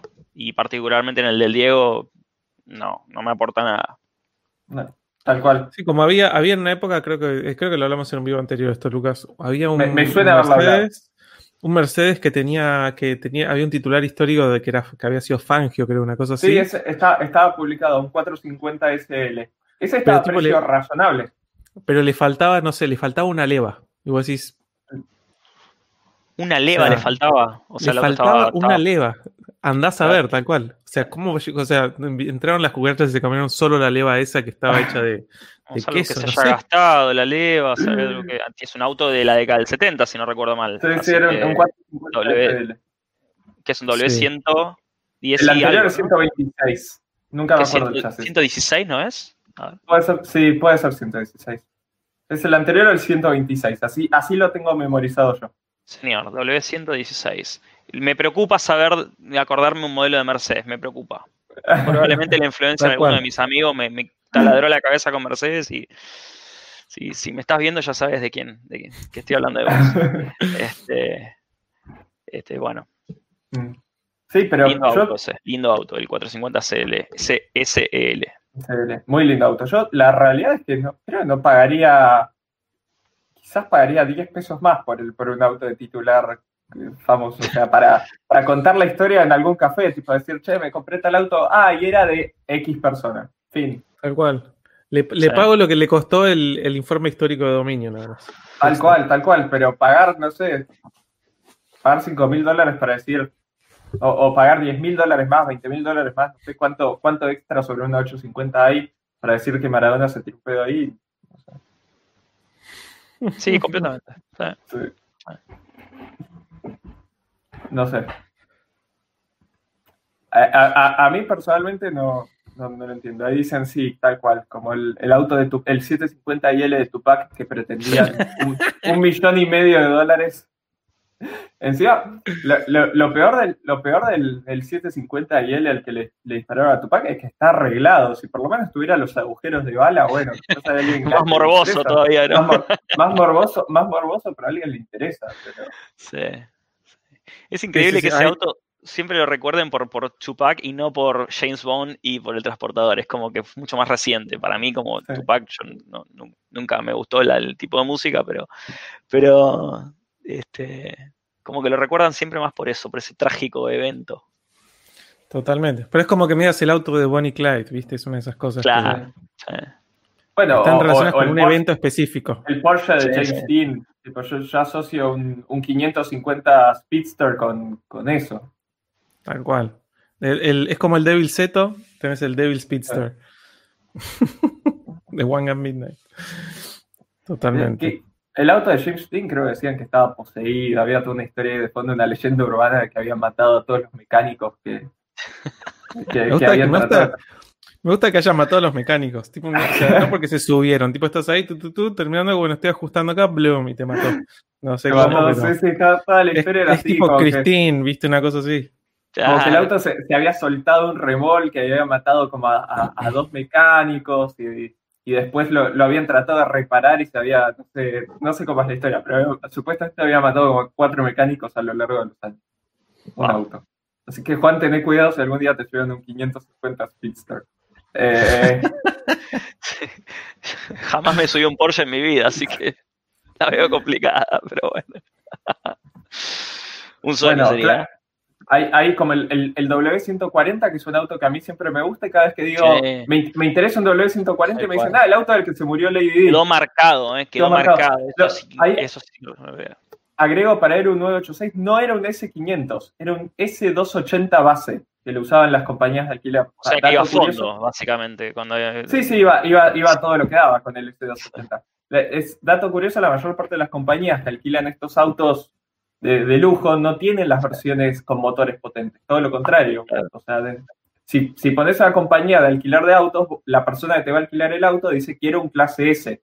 No le importa si es un S500, un S600 o lo que sea. Entonces compras el más barato Lógico. y, lo alquilas, además del mantenimiento, el consumo, todo. Así que si era un, un S280, si no me equivoco. Ahí tenemos un super chat de Pablito HP. Muchísimas gracias. Te Que dice Juan, varias preguntas. Tu opinión del 540i manual, imagino un E39. ¿Cuál es el Touring más potente que hayas atendido? Y si hay en el país Serie 2 Gran Tourer. Opinión de 540 de manual, seguramente te referías a, E30 a E39, aunque existieron E34, que acá no hay, se hicieron 3000 en todo el mundo. Eh, ¿Qué opinión? Y es un hermoso auto. Este, no tenés la penalidad esa de potencia que te da la caja automática en una época donde las cajas automáticas todavía robaban bastante potencia. O sea, el auto tiene, parece que tiene más de los 282, 6, depende con qué, con qué valor lo midas de caballos que, que dice que tiene con el 4 pu- 4.4 V8. eh, es un auto hermoso. Hoy en día manejan valores complicados. Eh, muchos de los que los venden, a ver, el tema de la rareza, ¿viste? A veces hace que los precios se vayan para arriba, a, a veces están justificados y a veces me parece que están sobrevaluados. Sí, la- lamentablemente el 540i manual combina un auto que es Eh, deseado sí. con un auto que, Ojo, que es hay raro. autos muy lindos que los han armado muy bien y vale la pena. Y hay autos que piden, como no sé, ahora salió, hace la semana pasada salió un 540 E39 E automático, completamente normal, nada raro, ni siquiera estaba lindo y pedían casi un millón de pesos. O sea, hay precios que vos decís, eh, se fijan afuera o se fijan los demás, pero no hacen el ajuste de, ah, pero mi auto tiene esto, esto, esto de malo. Simplemente Claro. les gusta el precio de otros autos, pero no ajustan todo lo que hace que valga menos, ¿entendés? Y bueno, Argentina. Eh, que esa fue mi opinión de 540, es un auto hermoso. Eh, ¿Cuál es el Touring más potente que hayas atendido? Creo que no atendí ninguna Touring. Mira lo que te digo. Sí, creo que no.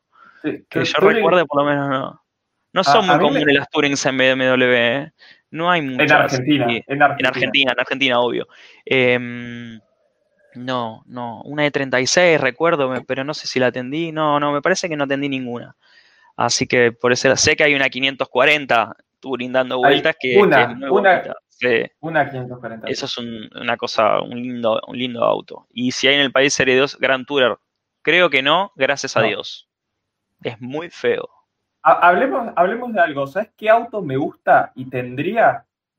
Serie 5 GT. Gran Oh, Tourer. Por Dios, ponete ¿En anteojos. serio?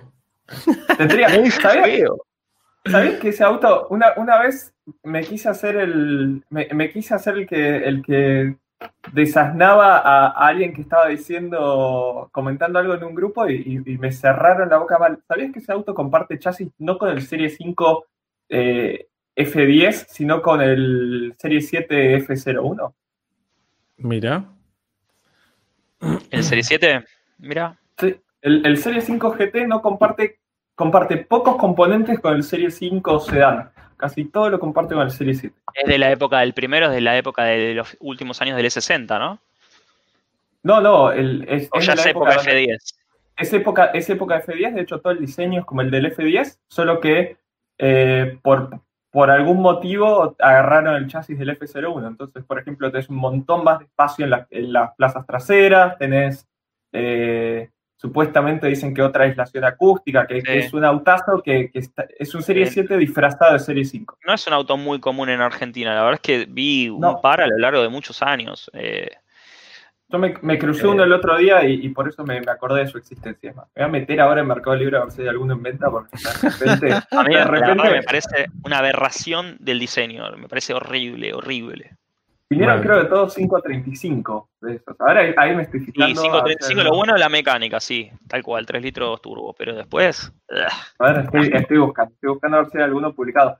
Si no, hay que, o sea, era un auto asqueroso, me acuerdo cuando, cuando se lanzó, creo que no hay ninguno en venta. Que fui acá. A ver, lástima. lástima, no, no hay ninguno en venta. Si alguno encuentra, pase la publicación. por Ah, sí, hay, hay re pocos Sí. de esos autos, hay Sí. re pocos. Sí, yo hay uno que yo veo uno siempre en una misma esquina. eh, de, de casualidad, pero después en la calle se ve muy pocos, casi ninguno. Sí, por, hay, hay pocos. eh, la verdad tiene lógica, para mí me parece feo el auto. Y vale una moneda. O valía una moneda de, no, de cero kilómetros. Sí, sí, yo me acuerdo que alguna vez cuando en un momento de repente se habían juntado todos a la venta en Mercado Libre, había creo que hay, hay- Santiago Carretero dice que acá hay uno en venta. Ah, no, dice que acá hay uno. No, si había uno en venta, decía pase link. No, en un momento se habían juntado cuatro o cinco en Mercado Libre en venta. No me acuerdo los busqué porque dije, ok, nadie quiere este auto, es un asco, seguramente va a valer menos que, que los Serie 5 F10. Pero pedían como el doble que un Serie 5 F10. Así que dije, bueno, No, una locura. una locura. Que, que alguien más lo compre, no voy a hacer yo. Ahí te mando justo, mira, me, me acaba de mandar Ah. al EPA del 1. Te, te lo mando por wa- WhatsApp. WhatsApp, dale. Uh, ahí, ahí me lo mandó, me lo mandó Ale. ¡Qué delirio! ¡Qué delirio! Ahí, ahí lo, lo comparto en la pantalla. ¿Ves? Esto, esto estaba pasando. Está publicado desde, desde el 11 de agosto de 2020, o sea, hace poquito. Es- esto es realmente no querer vender un auto. Gracias, Ale. Muchísimas gracias, Ale, por, por pasar el link. 45 mil dólares piden. 45 mil Eh, dólares vos por mirá, eh, eh, a mí un- una de las claves en el diseño que, que para mí tenga que ser armonioso es el pilar C. Vos mirá lo que es ese pilar C. Pero, ¿ves? El, el interior, el interior, si no me equivoco, es igual al del F01, la distribución de la pantalla, todo. Eh, uf. Qué feo que es. Sí, es un asco. Pero, Además, ni siquiera es como si le hubiesen metido el culo de una X5. Así medio. Estoy seguro que vi uno basado en S60, Lucas, ¿eh? Yo estoy prácticamente seguro. Si lo no, no encuentro, te lo existe, paso. no existe basado en el S60. Estás, eh, o con el diseño del S60, es decir, No, más no. viejo que el que vos estás mostrando. No, no existe. Mirá vos. ¿No existe? No existe. Entonces simplemente es una distorsión de mi memoria, pero en ese momento lo vi y Mirá. me pareció horrible. Pero me, me sale un poco el joya nunca taxi que, que le estoy robando a Dano en este momento. Mal. Pero cuare- 45 mil dólares por un 535 GT 2013 con 100 mil kilómetros. ¿Cuánto vale? Un, un 535 del mismo año debe valer, creo y que un hoy por F10 hoy, debe valer 30 y pico mil como caro, 35 mil como caro. No, Sí. no, y, y creo que mucho menos, ¿eh? Sí, sí, sí, sí. Y no Sí, son autos que se estén vendiendo precisamente hoy en día con, con, el- con lo que vamos viviendo, son autos que están mucho tiempo publicados. Qué locura. Sí. Bueno, ahí tenemos otro superchat de Juan Sosa. Muchísimas gracias. ¿Qué es para vos, Juan? Le, leemos alta. Es un chiste. ya lo leí. Juanjo, ¿qué mecánica te armarías un cuarto de mila? Yo le digo un cuarto de mila. Un Borgward de 4M, un Indenor con bomba de dunas. Chiste, chiste. No armaría ningún cuarto de mila. Partamos de la base. Un, un- un cuarto, un cuarto de libra, sí. Cuarto de libre, claro. Este, qué hija de puta. Ah, para. Otro había otro superchat acá. Ahí Muchísimas gracias, Napoleón Méndez, que manda 7 GTQ. Ahora voy a buscar qué moneda es eso. ¿Qué es? Cualquier cosa más que nuestro peso, Qué seguro. bueno. Eh, Seguro, eh, seguro más que peso de, nuestro peso. de Guatemala, de, Guatemala, el quetzal. Es un, es un quetzal guatemalteco. Excelente. Muchísimas gracias. Equivale, Qué equivale bueno. tal cual. 7 siete, quetzales guatemaltecos equivalen casi casi a un dólar, así que son 140 pesos argentinos. Una maravilla. Así que sí, definitivamente valen más que nuestro peso. Para sorpresa, para sorpresa de nadie. Mira vos. Eh, no costaba mucho, igual que valiera más que, que nuestro No, peso. por eso, por eso. Muchísimas gracias, Napoleón. Y Mariano Confino, muchas gracias. Otro habitué. Para vos, Juan. Juan, ¿tomaste algún trabajo tipo JDM? ¿Te gustan este tipo de autos? ¿Tendrías uno? ¿Cuál? ¿Armarías algo para drift de este tipo? ¿Qué opinás del Ducel? Eso quiero saber también. Este, no tomé ningún trabajo JDM. Antes de BMW estuve casi, que hoy en- sería hondista, hondero. Eh, no se dio, que en retrospectiva, por suerte, porque me gusta más BMW. Y bueno, no, la verdad es que no tomo de los que son JDM. Y hoy en día eh, tendría, es una buena pregunta. No sé si tendría lo que hoy hay acá pero siempre un auto que me gustó mucho es el Civic SI, el último que se vendió acá. Creo que es octava o novena. Octava o novena generación. Es un auto que al día de hoy me gusta. Y, y con los elementos correctos anda lindo, anda fuertecito. Este es un lindo auto. Pero bueno, ya es un auto que superado también y, y lamentablemente, por lo menos de Honda, ¿viste? De- después no sé en otras marcas.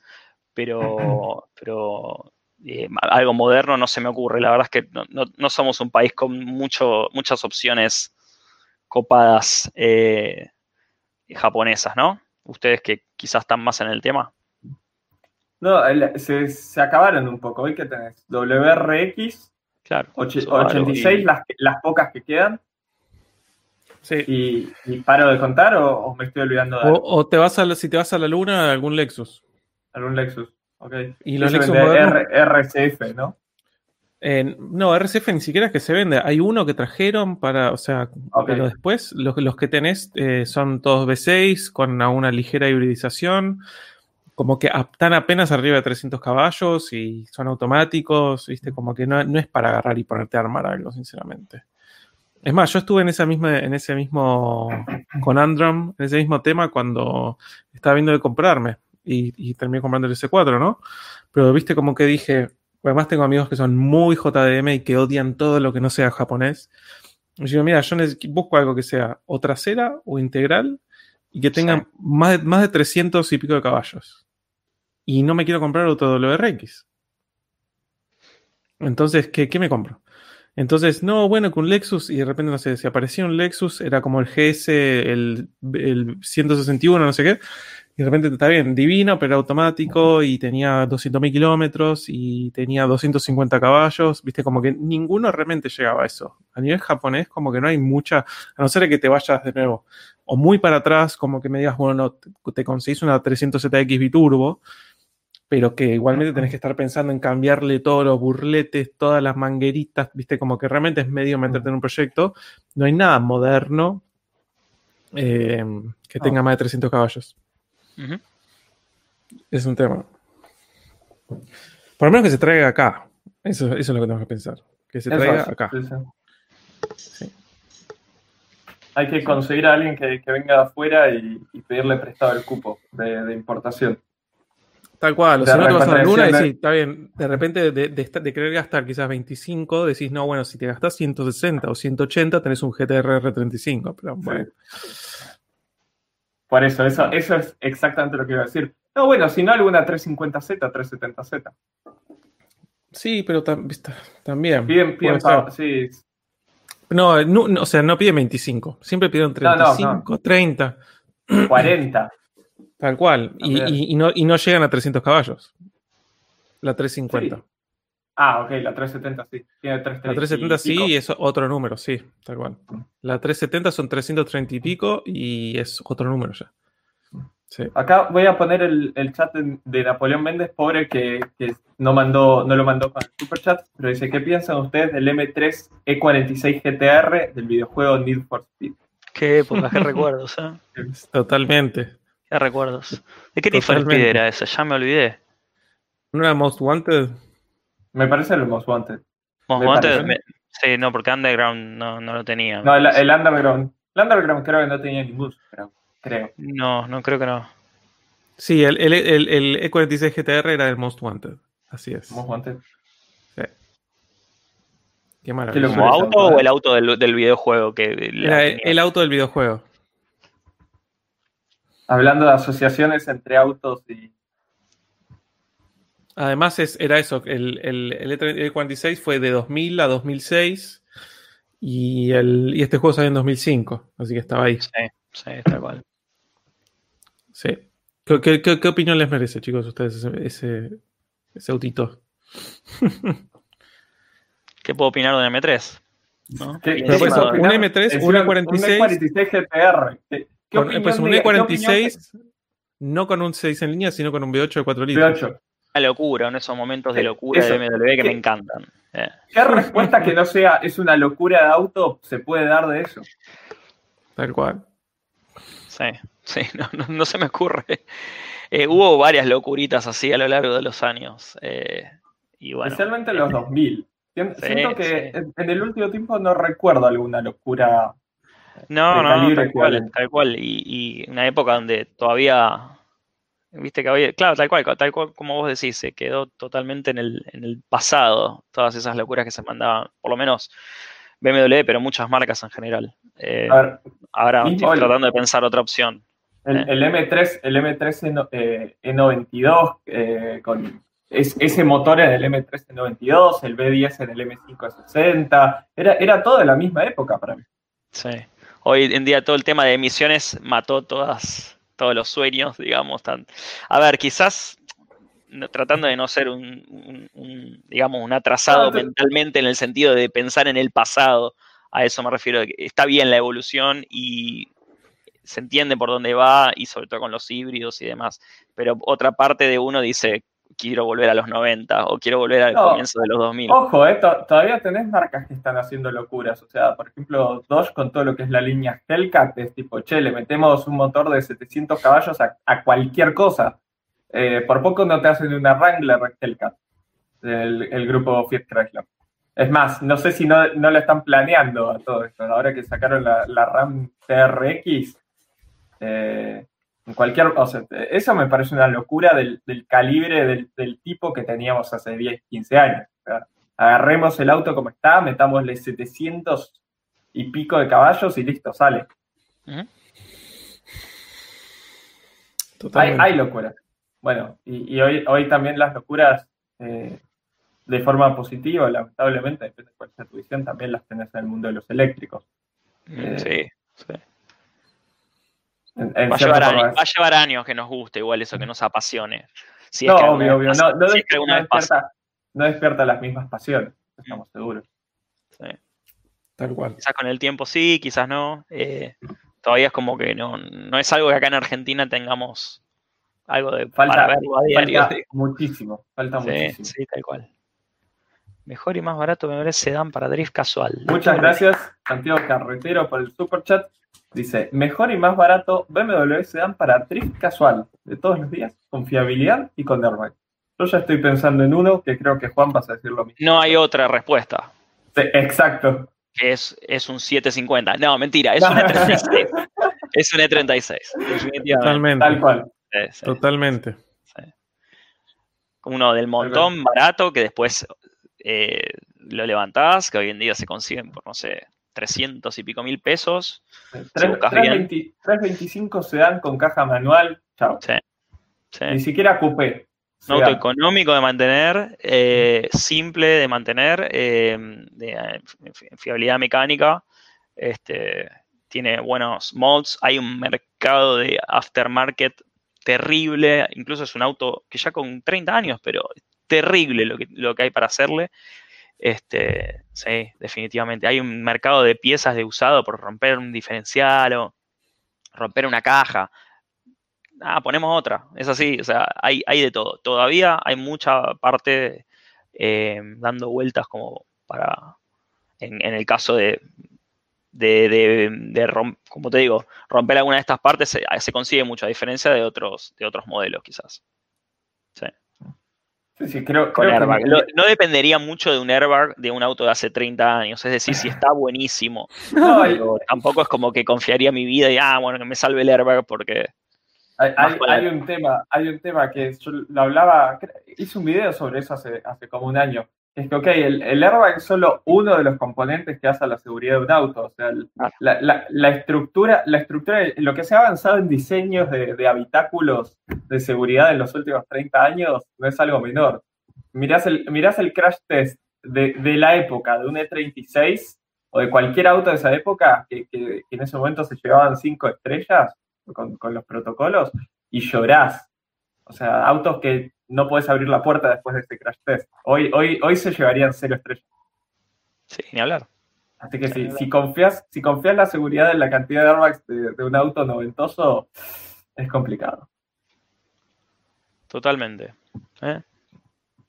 O sea, sí, sí, Es eso. En seguridad se mejoró un montón, más allá de, de las bolsas de aire. Sí, tal cual. Tal cual. sin, ir más lejos, eh, mucha gente cree que incluso por, eh, con autos BMW, no, pero estos eran fierros, los de antes, que esto, el otro. no te la pegues con un E30, por favor, no te la pegues.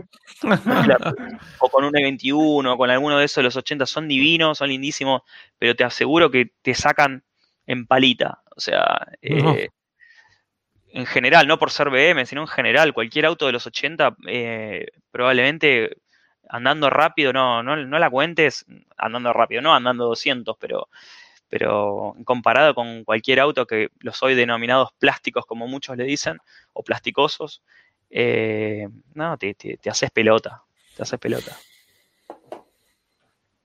Sí, sí, el, el, otro día, va, no, no, sé cuándo fue, pero hace no tanto hice enojar a toda la gente del grupo Mercedes porque dije que lo que fue el, W202, que es el clase C de los 90, había alguien discutiendo en algún grupo que, decía, no, bueno, pero eran autos súper seguros, tenía cinco estrellas en su momento, eh, yo voy, voy en este auto y, es más seguro que, un, creo que lo estaba comparando con un Focus o con un Cruze, algún auto de ese segmento. Yo por favor no choques con un W202 en comparación a, un cruce o un Focus actual. Y, puse lado a lado el, el, video del crash test de cada uno. O sea, crash test de la época, es un video filmado en los 90 que en ese momento había tenido cinco estrellas. Y si alguno ve ese video, es impresionante lo que se dobla la, la carrocería y el habitáculo de seguridad del, del Mercedes. Y en esa época era excelente. Claro, pero vos tenés que ver cuáles eran los autos normales o bueno, por eso, el segmento ABC de los 90 y ahí, por eso, ah, ahí, ahí, es donde tenés la comparación. Si, si vos comparás ese W202 con, con un auto, eh, con cualquier auto de la misma época, ok, eran, eran impresionantes en seguridad. Pero es, es, muchísimo lo que se ha avanzado hoy en día en, en en, el, en todo lo que es desde el know-how de armar un auto seguro hasta lo que es materiales. Hace no mucho leía un poco sobre eso y, y, la, propia resistencia de los aceros que se usan para construir el, habitáculo de seguridad hoy en día es muy, muy superior a, la que se usaba en los 90. Totalmente. Totalmente. A mí, a mí todo lo que es seguridad automotriz me interesa mucho. Así que puedo, puedo nerdearla un, muy rato. obviamente es interesante, ¿no? Eh, está bueno poder sobrevivir de un choque, ¿no? Este, hay, gente se quedó atascada en eso, es algo que todavía veo que se quedó como fierros eran los de antes y demás. Y, la pregunta es, ¿alguna vez te la pusiste con un auto como para, para decir eso? No porque el auto no sea fierro en el sentido que, que está bueno, la pasión y demás, pero no, es un auto seguro para nada. no, solamente en el choque, sino en la, seguridad em, eh, pasiva, sino lo que se activan, los frenos, eh, eh, las suspensiones, o sea, pero bueno, qué sé yo. Sí, en, cierta forma lo, que genera también problemas en los autos modernos es que es muy fácil eh, medir los autos solamente en, cantidad de airbags, en cantidad de, o, por el equipamiento según la, ficha técnica. O sea, conozco mucha gente que te dice, ok, imagina que un auto con dos airbags de los 90 es igual que de seguro que un auto con dos airbags actual. Eh, y, y no. Pero bueno. Ahí tenemos otro super chat de Marcelo García. Muchísimas gracias. Que dice: ¿Qué mejora recomiendan para una 325i E92? Y la pregunta sería: ¿mejora con respecto a qué? Performance. performance, eh, no hay muchas cosas para hacer sin ir a, las, a lo más obvio, digamos. Eh, la realidad es que los 325 tienen, así como los 323, todos los motores no del todo grandes en general. Y en el caso particular de los C92, que tienen un motor con relativamente alta potencia por litro, es decir, no hay mucho para hacer como se hacía en los C36, que por ejemplo se le cambiaba la admisión o se chipeaban o se...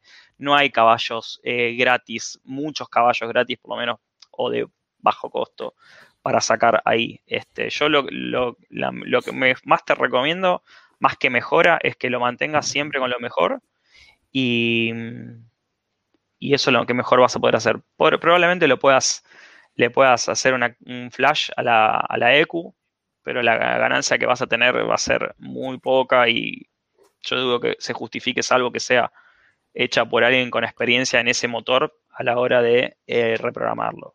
Pero te vas a ganar, ¿cuánto puedes ganar? Menos de un 10% y a 7000 vueltas. Entonces, no, no sé si lo justificó. Yo, a, mí, justo con el 325 y ese estilo de autos, eh, o sea, va, medio que es con cualquier aspirado, mi visión. Dano seguramente tenga algo más, más eh, con conocimiento. Es nada, ahorrar lo que, lo que puedas y fíjate si, si pasas una 335 o algo con turbo. Yo nunca, nunca le vi mucho sentido a, a jugar con, aspirados en ese sentido, pero las ganancias sin hacer cosas extremas, o sea, sin, sin poner un supercargador, sin, sin, modificar mucho y sin poner mucha guita, son, pocas. Dando, ¿qué opinas? Sí, sí, yo también siempre digo lo mismo. Cuando la gente me dice, che, no sé qué, me, me, por ejemplo, el ejemplo, por ejemplo, la 325, ¿qué decís? Yo les digo eso, si tu, si tu objetivo es modificarla y no sé qué, no sé cuánto, sabe de primera que vas a poder poner un escape para que suene quizás mejor, eh, probablemente medio equipo, porque cambiar el múltiple eso ya está yendo de otro número, y si quieres algo bueno, bueno, vas a tener que importar y va a ser otro número de flete y todo un quilombo. Y con la repro, como bien decía Juan, quizás le sacas 10, 15 caballos, quizás cambia un poco la respuesta por una cuestión de tener la mariposa electrónica, entonces en vez de ser quizás una curva sea más lineal, pero no pretendas que va a ser, no, bueno, tenía 250, ahora tiene 350, o sea, no. Si querés ese tipo de experiencia, tenés que tener una base turbo o tenés que tener ganas de comprometerte y decir, bueno, lo voy a enturbar, le voy a poner una compresora, no sé qué, que esa es plata que también generalmente no vuelve nunca. No, no vuelve nunca más. La disfrutás probablemente, pero no, no vuelve nunca más. Y es bastante. Lo que, bueno, y, y, acabo de decir algo que es que lo que sí se puede hacer en una 325 y en una 335, y es lo que poca gente hace en los autos porque solo, solo, solo lo podés exprimir en los track days, es que lo que sí se puede hacer es chasis. Todo lo que es chasis, a morir. Sí. Ahí, eh, ahí podés mejorar. Sí. Ahí, hay mucho para mejorar, freno, suspensión. Sí, eh, totalmente. Pero bueno, ahí, ahí, lamentablemente eso, salvo que, que vayas muy a fondo en, la calle y muy, muy al límite más que a fondo, eso lo, lo sacás más que nada en el track.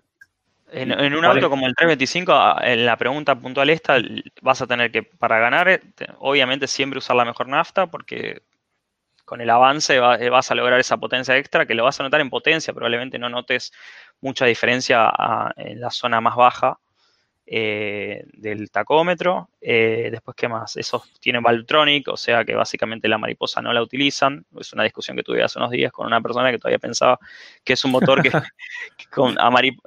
controlado por mariposa y no, es un motor controlado por, la altura, variando la altura de, las válvulas de admisión. Es una maravilla. Este, pero no estoy, la verdad que no estoy al, tanto de los números que puede llegar a sacar un, N52, que es el motor ese, el 2.5, eh, pero la realidad es que cualquiera que te ofrezca hoy números eh, más altos que lo que te decía en porcentaje, 8 o 10%, probablemente te esté chamullando y tenga un Dino y te muestre la potencia que vos quieras ver. Este, por lo menos en ese caso puntual, solamente tocando lo que es la programación. Eh, después podemos hablar de mejoras, seguramente. Eh, quizás hacer un escape, pero vas a tener que anular las ondas, probablemente porque vas a tener un problema ahí. Este, la pregunta es, ¿vale la pena para los números que puedes obtener? Y lo que te puede llegar a salir, la verdad es que no. La verdad que yo, consideraría un swap de 3 litros o de un N54, que es la versión eh, biturbo, o directamente turbo, pero ahí ya también son, son números heavy. Eh, económicamente, digo. Es mucha guita. No sé si vale la pena. Yo ahí cambiaría el auto directamente. Sí, sí, mejor, mejor seguir ahorrando antes de comprarlo y, ya meterse en algo en lo que puedas, viste, tenés una base turbo, ya sabes, un, N54 como vos bien mencionás. Ah. Con dos cositas que compras ya le subiste 50, 100 caballos cómodamente. Em, en cambio, un aspirado, sea, cual, sea el que sea. También hay algunos aspirados que están como bastante tirados para atrás. Sí, eh, sin duda. Como, como por ejemplo lo que, el, ejemplo que os diste antes, el Civic SI. Es un auto que de, fábrica sale con abajo de 200 caballos y con escape, un par de cositas, le sacás 40 caballos más, que es un montón. es un montón. Un montón para un aspirado de 2 litros. exactamente. Y queda seguro, no es que se rompe, ¿eh? eso es lo mejor. Es, exactamente, exactamente. Mismo eso, por ejemplo, con el, en el caso del S4 del, del V8, como, como el que yo tengo, que como está el RC4 arriba, está como bastante tirado para atrás para no competirle también, por una cuestión de mercados. Y es un, y es un, es un, es un motor que si vos le haces las modificaciones correspondientes, le, sumás sobre los 344 caballos que tiene, quizás le puedes sumar 65 más, pero porque estás aprovechando de que ya está como bien, está como medio acogotado para no competirle al RC4. Pero son casos como muy puntuales, me parece. Ahí llegó Juan, Juan, el otro Juan, Juan da Cruz de Inner Conflict, a decir que el 325 no vale la pena. Juan Baroli, no sé si conoces a Juan da Cruz, es el dueño del E30, E46 Phoenix M3. Ah, sí, vos, Dano, tenés un video, ¿puede ser? Sí, varios. Sí, sí, sí, sí, ya sé quién es, sí. Exactamente. Y también tiene un, un, 130, un M135, tres puertas, eh, forjado, toda la pelota. Le gusta andar rápido al muchacho. Eso seguro, eso seguro. Y los BMW también. Y los BMW. Hay una, hay, una de las cosas que, te quería preguntar. ¿Hay alguna generación, vos tenés, pues yo, viste, quizás no es así, quizás sí. Yo conozco gente, no voy a dar nombres, que me dice, por ejemplo, BMW después de la generación E36 y E39 son otra cosa, o sea, pasaron a ser peores. Pasó a ser eh, una cosa de obsolencia programada, eh, son débiles en comparación, no se bancan lo mismo. Em, ¿Cómo lo ves vos eso? Ah, ¿te parece? quizás no es esa, eh, quizás no es esa, quizás me decís, no, para mí acá de repente cambiaron y ahora es todo descartable. Porque muchas veces también se usa esa frase. Tiene un poco de verdad eso, tiene un poco de verdad. También si te pones en contexto en qué momento ocurrió eso, creo que a las demás alemanas, por lo menos las alemanas, no, puedo hablar de otras marcas, pero por lo menos a las alemanas les pasó algo parecido. Eh, en general, me parece que en esa época se, como que estábamos dejando atrás los autos diseñados en los 80 y pasando, el E36 es un ejemplo, el E36 lo tienen que verlo como un auto diseñado en los 80. Em, y se pasó a autos con otro tipo de digamos, diseñados, ¿cómo te puedo explicar? Mucho uso de lo que es con CAD, exacto. Mucho, mucho uso de CAD al diseño, se nota, eso se nota en el E39, se nota en el E46, se nota en el E38 y, toda esa, esa, gama noventosa que para mí es el punto dulce de BMW, es el, para mí fue el mejor momento en cuanto a calidad, durabilidad, ni, ni hablar la parte estética, pero a mí particularmente me gustaban mucho esos autos, me gustan mucho. Eh, sí, es verdad que, autos como el E36, por ejemplo, bueno, ni hablar los anteriores, que eran mucho más sencillos mecánicamente, eh, están hechos para durar eh, mucho, mucho y ah, soportan mucho el abuso. Este, Este, y después Además, en el la época de- E36, estamos hablando también de bloque de acero, por ejemplo. Bloque Claro, de todavía, tenías bloque, bloque de fundición y en esa época se pasaron a bloque de aluminio, que ya, por ejemplo, motores como los V8 siempre tuvieron bloque de aluminio en BMW. El Sí. V12 que tenía Lucas también era bloque de aluminio. Eran los primeros bloques de aluminio de, de la marca. Eh, pero me parece que ahí no estaba tanto el problema, sino que también se nota mucho en, en lo que es los interiores o en, en la calidad de, digamos, de, eh, de, de algunos elementos del interior o, o partes electrónicas. Ahora estoy pensando, por ejemplo, termostatos, son cosas que fallan un relojito o algún otro sensor. eh, es verdad eso de la, de la obsolescencia programada. Eh, em, pero no los hace peores autos, son solamente un poco más complejos y, y están por algo, es decir, ese- esa complejidad no es para cagarte la vida, no más, o- que a veces te la caga, pero es decir, está supeditado a una mayor eficiencia, un mayor confort, eh, mayor equipamiento. Creo que pasa con todas las marcas Sí. eso. Eh, cada marca tiene su, Sin su duda. parte buena y su parte recontra chota, y BMW tiene un montón, sin dudas.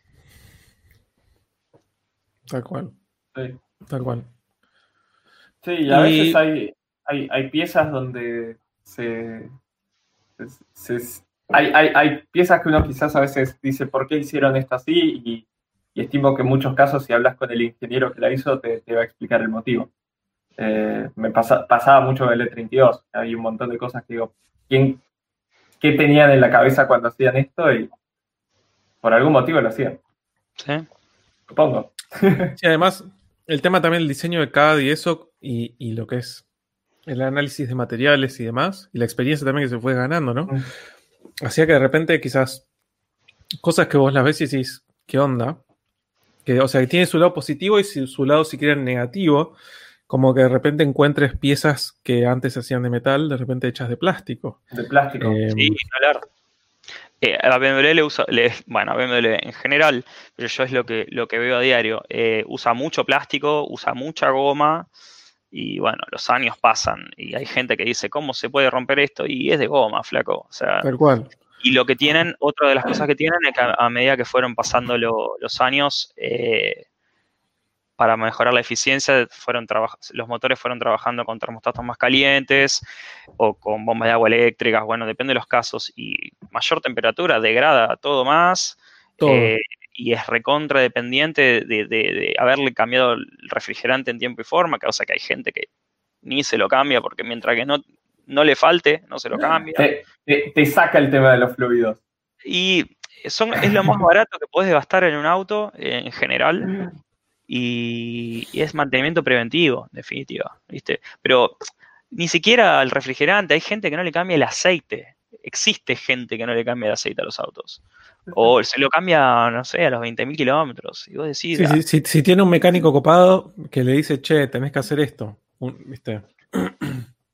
sí, sí, No, completamente. O, o se, le, se- le pregunta a alguien tipo, che, ¿cambiaste el aceite del auto? Uh, el aceite. El aceite, Y así Esa- pasan meses. La mejor es esta, la mejor es esta. ¿Para qué le voy a cambiar el aceite si cada vez que cargo nafta tengo que cargarle un litro? Se lo va renovando constantemente, boludo. Es, es, es el ciclo de- de- de- del, del Rey León, ¿viste? Sí, sí, sí, tal cual. El filtro, bien, gracias, ¿no? Está ahí años y otros piensan, pero no le hice nada. ¿Cuánto le hice? ¿6.000 kilómetros? Dos años tiene el aceite metido adentro. Y el aceite se degrada igual, no solamente Sí. por kilometraje. Sí, olvídate, tenés lo que es el, el venteo, los, las- Claro. o sea, todo. Los todo. tiempos cortos lo degradan y sobre todo en una ciudad recontra húmeda como acá en Buenos Aires, por lo menos, eh, el aceite al año o incluso antes. Si Sí. se le tiene un uso así de viajes cortos donde no llega a levantar temperatura, lo tenés que tirar. Es así. Totalmente. En cualquier auto, ¿no? BMW, en cualquier auto. Sí. Bueno, yo tengo una pregunta bastante específica, ya que hablamos del tema de los blogs y demás. BMW, si no me equivoco, a grandes rasgos ha tenido blogs de acero fundición, de aluminio con Nicasil, y después ha tenido blog de, de Alucil, por ejemplo. ¿Te has encontrado con algún, eh, algún alguna camisa rajada o algo así alguna vez? No. Tipo, bueno, fuma porque, no sé, se rajó el Alucil, se rajó el No. Nicasil. No, no, la verdad estos, estos motores que tienen las versiones eh, TU, ¿viste? Y está esta Sí. cosa de si los sulfuros y cómo se lleva la nafta. Ha habido mucho debate en, en su época con esto de Sí. cuando se empezó a implementar el Nicasil y se dejó de usar después. Esos problemas son parte del pasado. Eh, Con los V8, los primeros V8, hubo el tema que vos mencionás del Nicasil, que era una aleación que se le recubría a los, a los, a los cilindros de los motores Los V8 cilindros. de aluminio, que no, obviamente no podían mantener los cilindros de aluminio, sino que se le hacía un recubrimiento de este material Nicasil, que si lo googlean va a estar la explicación mucho mejor de lo que yo puedo dar. Eh, es, en vez de tener una camisa de acero, tenían Claro. básicamente como un trabajo de la superficie de, de esta, que era níquel, aluminio, silicio, básicamente. Exactamente. Con, después se con la- reemplazó por con las buenas, con las buenas naftas se llevaba bárbaro.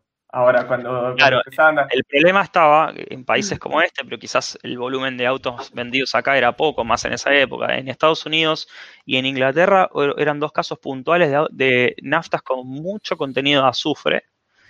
Y era básicamente, eh, generaba una reacción química que hacía que el auto vaya, básicamente, se vaya deshaciendo el recubrimiento, el motor, se vaya deshaciendo el recubrimiento de Nicasil hasta perder la compresión. Tal cual. Básicamente era así. Y no solamente eh, con 40.000 por, eh, kilómetros. con kilometrajes muy bajos y obviamente eh, hubieron infinidad de juicios por eso.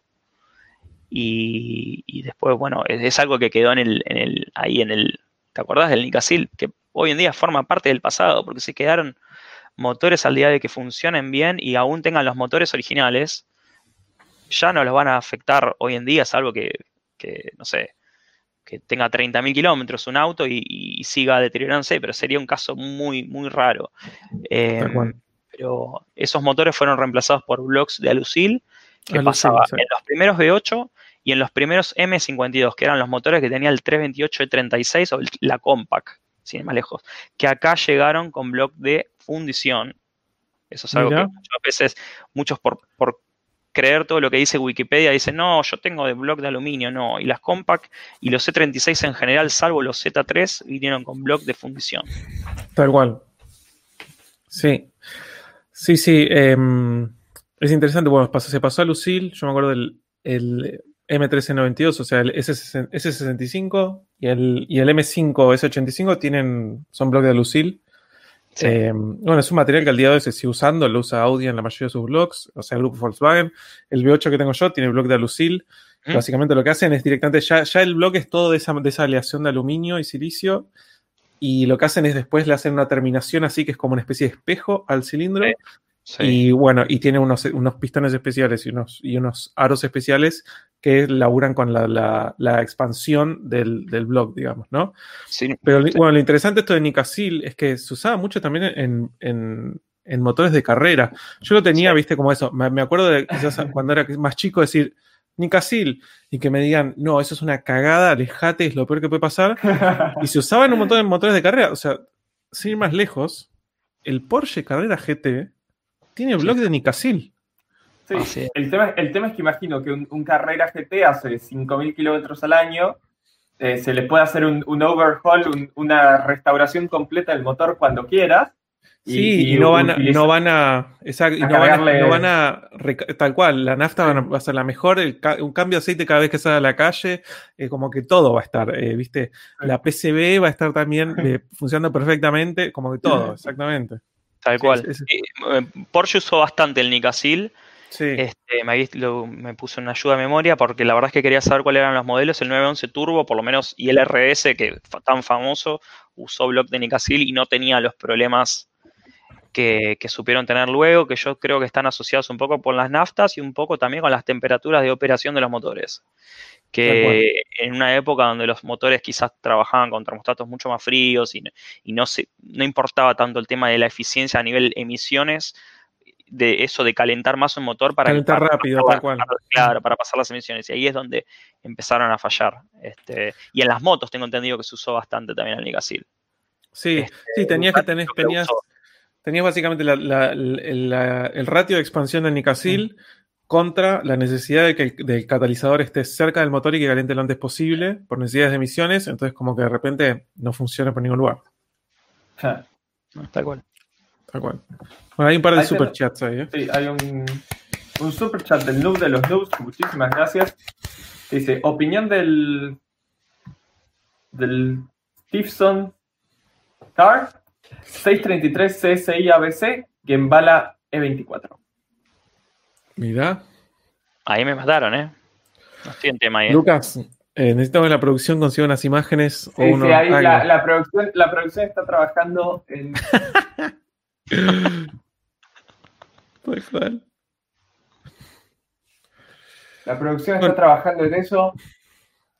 Bueno, hay mucha gente que se cansaba del Nicasio y la Lucil en camisa con eh, camisas de, de acero y listo, básicamente. Sí, sí, eh, que de hecho de fábrica los, los papers de BMW te dicen que el Nicasil no se puede reparar. No se puede, tal cual, exacto. Reparan. Cosa que mejoraron con los blogs de Alucil. Exacto. Este, este es el, el- Perdón, este es el Stevenson. Stevenson Car, nunca lo había visto. Es un Mira. Serie 7 E32 así. Ahí lo pongo. Eso es un E32. Muy bueno. No sé, a mí, a mí no, me, no me- un E23. No, es un E32. ¿No? ¿Dónde? Ah, no es un E23, es un No, es una E23. 23, una 23. Una Sí, sí, 23, sí. sí, de acá, de acá Marte es una 23. No, a, a mí no me agrada nada, parece el Lucel en diseño. Qué genialidad. Polémico el Ducel, ¿eh? Ah, eso, ¿qué, qué opinas del Lucel? Y- Polémico. Yo no vi el vivo ese, la verdad no tuve la oportunidad de verlo. Fue mágico. Sí, me imagino, me imagino. Lo que duró aparte, este, pero es increíble. Yo tengo acá una, una tapa de, de las llantas de lo que era el 635 CSI de mi viejo. Tenía unas Momo No, una de C35. 5 de cinco rayos. Después puedo, puedo eh, conseguir por ahí una foto. Y bueno, mismo el, el casco este que era de mi viejo con los colores de, de M. ¿Tu viejo todavía? Sí, sí, sí. Y bueno, fanático de la marca, básicamente. con Dano. Por ahora no. El tema es eso, o sea, tengo que encontrar uno que, que me seduzca realmente. Eh, no sé, igual eso, anduve, o sea, de pasajero igual, ¿no? En un M3, eh, creo que F80 es el actual. Eh, arriba. ¿Qué cosa? Empezaste bien de arriba, digo, con un Sí, modelo. a- a- me- eh, o sea, es una de esas es una nave espacial, no sé qué decirte, con 500 y pico, o sea, estaba además potenciado. Y también anduve en un M5 F10, que ese es un auto que lo estoy considerando como una opción, eh, con 700 caballos. Eh, y literalmente es como, es como estar en una, como estar en, en una mm, montaña rusa, pero, pero, pero estás adentro de un BMW, básicamente. Que decís, bueno, listo, o sea, me voy a morir, ¿entendés? Como que- voy. o sea, no hay otra opción. la- lo que tiene la montaña rusa es que sabes que no te vas a morir. En alguna parte de tu cabeza decís, ok, esto está diseñado, está pensado, hay unas tolerancias, Ahora, ¿cómo a vos te llevaron o vos manejaste el auto? No, no, a mí me llevaron, no, no, no. Y viste que la Claro, sensación el- siempre de acompañante parece que tenés mil caballos. Exacto, es peor, Eh, exactamente. No, yo los BM más, más copados que manejé y fue un M3 E92 y un M6, eh, un M6 de la generación del S60, S61, no sé qué. ¿Es 63? ¿Es 61? No. Sí, por ahí. Pero, pero bueno, sí, con el B10 que es una bestialidad. Sí, sinceramente. Sí, sí, sí. Sí, Me- cuando, me- cuando, cuando- vas de, cuando vas de pasajero acelerando en, en algún auto potente y de repente pasás, no sé, los 150 o 160 y decís, ok, listo, si acá me la pongo, me mato. Ya Sí, está, sí, fin. Digo, pa- pasé ese punto donde, donde ya está, cualquier cosa me morí. Tal cual. No, y tiene, tiene la sensación de rapidez y otra cosa que está muy buena, que a veces vale la pena que otro maneje tu propio auto y sentarte del otro lado. No le sentís ningún ruido, ninguna vibración. O sea, No. es el auto perfecto. Es el auto perfecto. Tal cual. Mucho, mucho de lo que es sensaciones que uno conoce se transmite a través del volante. O sea, me, me refiero a vibraciones, ruidos, etc. Entonces, cuando vas de pasajero, de repente es un autazo. Sí, sí, está bueno cuando uno, uno está como súper sensible a esas cosas y dices, de repente es tipo, "Tuc, ¿sentiste eso? ¿Sentiste eso? Y le dices a otra persona y te dice, no, ¿de qué me estás hablando? Y, y te- quizás tal cual es. Después lo llevas y es tipo, no sabes qué, te es un buje en la columna de diversión, de la columna de dirección que cuando eh, agarras un pozo y doblás a la derecha justo, se mueve un toque y vos lo sentís como si fuera listo. Ya está. Te tira el otro basura. Sí, sí, sí. A mí, a mí me pasa eso con los autos. Tengo, tengo un ruidito y lo escucho en todos lados y y por ahí se sube algún amigo mío y le digo, no, no sabes lo que me está molestando ese ruido, esa vibración cuando agarro un pozo a 45 grados. Y tenés un alfa, Lucas. O sea, el tema de los ruidos, maneja con auriculares. Uno, unos noise canceling, te, te pones y listo. Sí, sí. No, y, y ojo, bueno, a ustedes, a ustedes seguro les pasa incluso peor que a mí. Yo por ahí agarro el auto a algún amigo que, que me preste o algo así y le, le digo, no, pero tenés un ruidito cuando haces tal cosa y me dice, ¿Y qué estás hablando? ¿de qué estás hablando? Totalmente, Bueno, totalmente. Cuando, cuando compré la 3, eh, el- que el- conté ahí en el video que, que por el tema de las bujías, cuando, cuando acelerabas a fondo entre 2.500 y 3.000 vueltas, el auto dudaba un segundito, que me escribió después por WhatsApp el dueño anterior del auto y me dice, ¿sabes que tuve el auto quizás un año y medio y, y nunca había notado nada? Eh, así que, o sea, me dice, yo la, la realidad es que nunca me, di- nunca me di cuenta. Y un amigo que, que manejó el auto, que, que tiene un, una 5, me dijo, yo si, si, es, si lo que te pasaba a vos me hubiese estado pasando en mi auto, yo nunca me hubiese dado cuenta.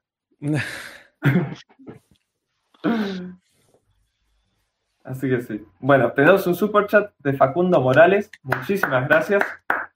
Que dice: Hola, buenas noches. Me encantan los Alfa Romeo y me quería comprar un Alfa 146 2.0 Ti. ¿Me pueden dar su opinión? Se los agradecería mucho. Gracias. Los banco mucho. Genio.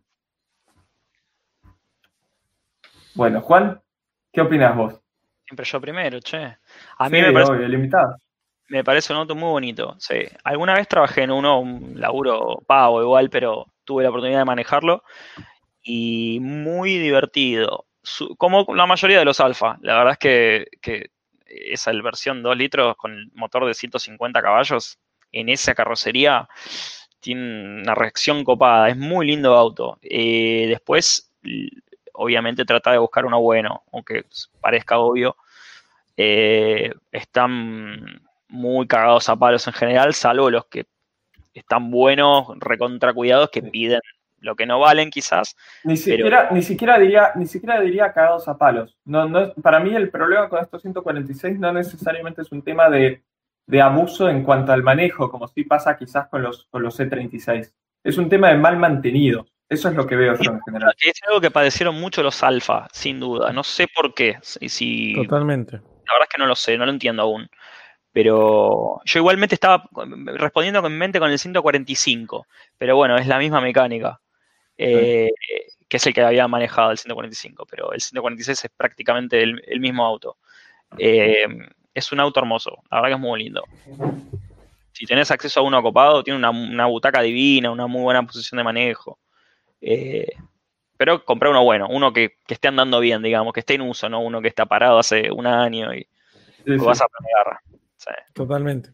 El, el- el tema, el tema con los alfa es eso. O sea, lo que yo pienso cuando alguien me dice me voy a comprar, no sé, un E36, un E46, es digo, en muchos casos están relativamente bien mantenidos, pero están abusados, digamos. O sea, de, de- de ir a fondo a- todo el tiempo. Sí.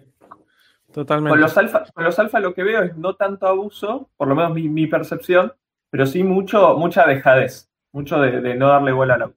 Son sensibles a la falta de los cambios de aceite, por ejemplo, algo que quizás, no sé, motores más viejos se la bancaban y, ni le ponías cualquier cosa y andaban y son motores con típicos italianos. O sea, venas de lubricación eh, hiper finas, acá se le ponía, eh, ponerle 1550, meo.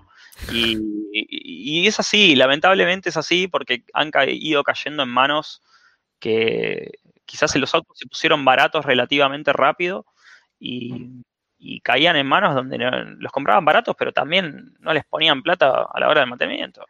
Eh, Sí, se hicieron su fama, digamos, pero no es mal auto para nada. Eh, al contrario. Pero bueno, el problema fue la falta de mantenimiento. Sí. También lo que pasa es eso, han depreciado tanto que me parece que es- hay, hay un equivalente sería los 316 y 318.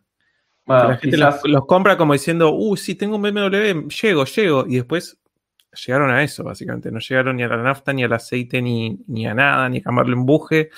Eh, y lo venden al año sin, sin un, un- o lo intentan vender al año sin una gota de mantenimiento, sin haberle hecho absolutamente nada. Eh, y así van pasando de mano en mano porque es como un ciclo que se va repitiendo. Uy, un BMW, no sé qué, viste, como que se, se cegan por la posibilidad de decir, tengo un BMW con bajo presupuesto. eh, y, y, no pensar ni siquiera en, el mantenimiento.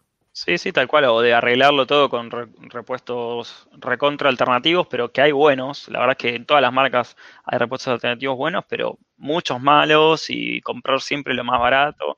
Ah, no, este me lo repara por tanto, es mucho más barato y bueno, mm. este, así es donde se vienen abajo. Y hay autos que perdonan menos. Eh, totalmente. de Sí, totalmente, totalmente.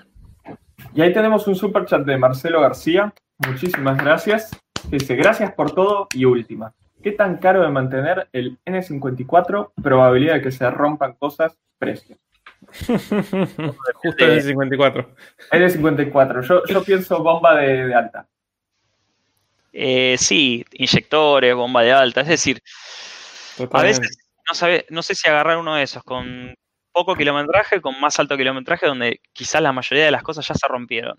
Eh, porque son autos que en definitiva, tarde o temprano, tenés el problema de los inyectores, tenés el problema de la HPFP, la bomba de alta, o sea. Además, eh, es uno de esos casos en los que hay versiones mejoradas de las mismas piezas. Entonces, que ya se pueden haber resuelto. No es que pones la pieza de nuevo y empieza la cuenta regresiva, sino que sabes que ya tenés la bomba mejorada, los inyectores más nuevos, hay como revisiones.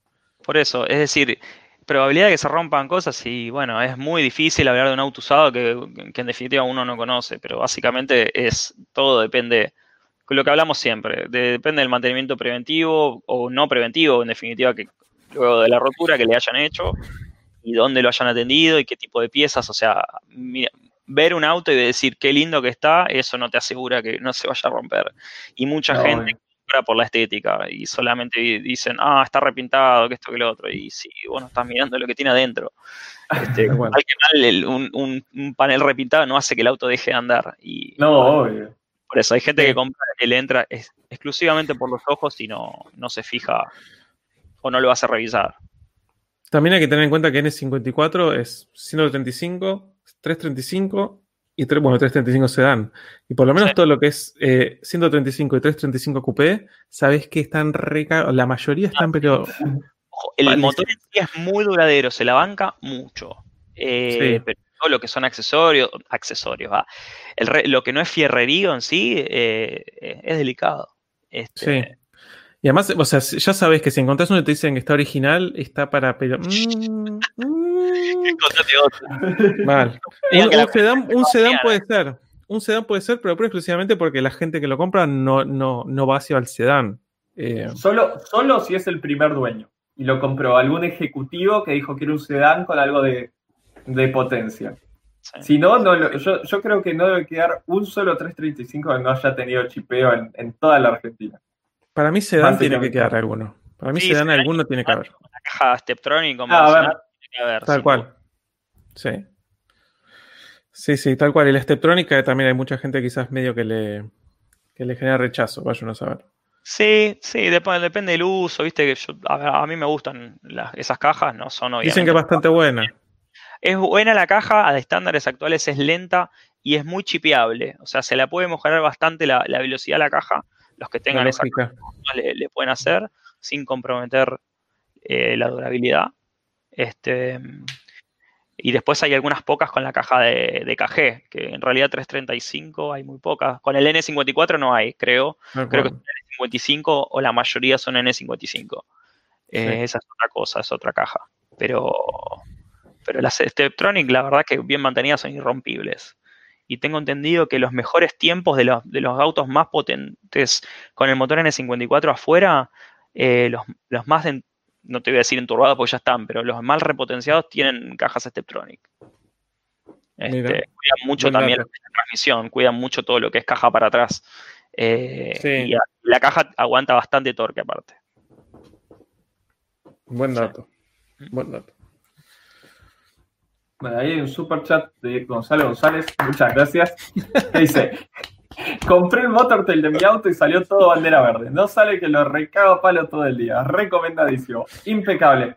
Bueno, de hecho, esa es, una, aclaración buena para, los informes. es que hay, gente a veces nos dice, che, Lucas, ¿por qué, ¿por qué incluís las multas históricas en el informe? El motivo por el que incluimos las multas históricas en el informe es justamente porque, como no podemos tener una cámara en el auto de todas las personas de Argentina, eh, evaluando cuánto, cuánto lo pisan, eh, usamos, usamos como forma de, intentar deducir un poco eso eh, el historial de multas. Si tuviste 50 multas por ir a fondo, y es probable que, le, que le des fuerte al auto.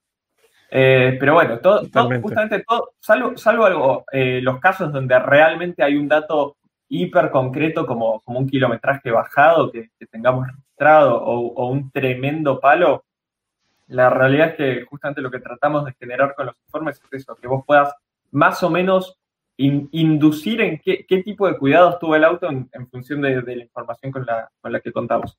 Igual justamente lo que, lo que buscamos trabajar, que es una tarea súper difícil, pero bueno, es nuestro laburo, es contar cada vez con, más datos concretos, duros, como son choques y, y kilometrajes.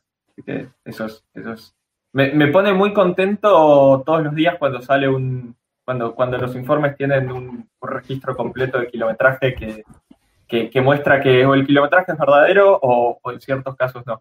De hecho, algo, algo que hago así como dato curioso, eh, casi con, con, varios de los informes que, que, salen del sistema, es poderme averiguar si, si el auto está, especialmente los autos más raros, si el auto está publicado en Mercado Libre, a ver si, qué, qué onda el kilometraje que dijimos nosotros versus el kilometraje que, que hay en la publicación. Y alguna que otra vez sale, sale, algún, algún datito que, no es muy alentador. Y a veces nos llevamos sorpresas, o sea, autos que, sale el informe y yo miro y digo, uh, este auto tiene 250 mil kilómetros y lo ves publicado con 270 mil y, decís, ok, bueno, ese es un tipo que podría haberle bajado los kilómetros y, no lo hizo. Así que yo, prefiero comprar un auto con más kilómetros, pero, pero con un buen historial, adelante, ¿no? Pero con un buen historial que un auto Sí, eh, tal cual, tal cual. A mí me preguntan mucho eso cuando, cuando buscan un auto usado, yo hago muchas revisiones precompra y me, enfatizan demasiado el tema del kilometraje. Y yo le digo, mira, salvo que estés buscando algunos de la generación del 2012, 13 para adelante, 2010, ponele. El resto no son tan complicados de. Cada, cuanto más viejos, más fácil de alterar el kilometraje. Y además tienes una cuestión de, usar un poco la lógica, el sentido común de, tener autos de 20, 25 años con los famosos 100, 130 mil kilómetros. Es decir, me hacen mucho hincapié de, ¿los kilómetros son reales? ¿Se puede saber si los kilómetros son reales? Yo siempre comento que en realidad en estos autos, por lo menos E36, E46, en ese tipo de autos, es muy fácil alterar el kilometraje, sumamente fácil. Y que yo cuando los voy a ver, eh, es algo que ya lo miro el kilometraje y digo, ajá, y me pongo a ver el auto, a ver si tiene alguna relación el kilometraje con el desgaste de todo lo que se ve. Y te engañan igual los autos porque son, en general, son autos que avejentan muy bien, eh, que tienen buena durabilidad del interior. El exterior se puede pintar, es lo de menos, pero el interior o, en el andar, en general, salvo que esté reventado, a veces es como que puede tener 250 mil kilómetros y el auto estar muy bien.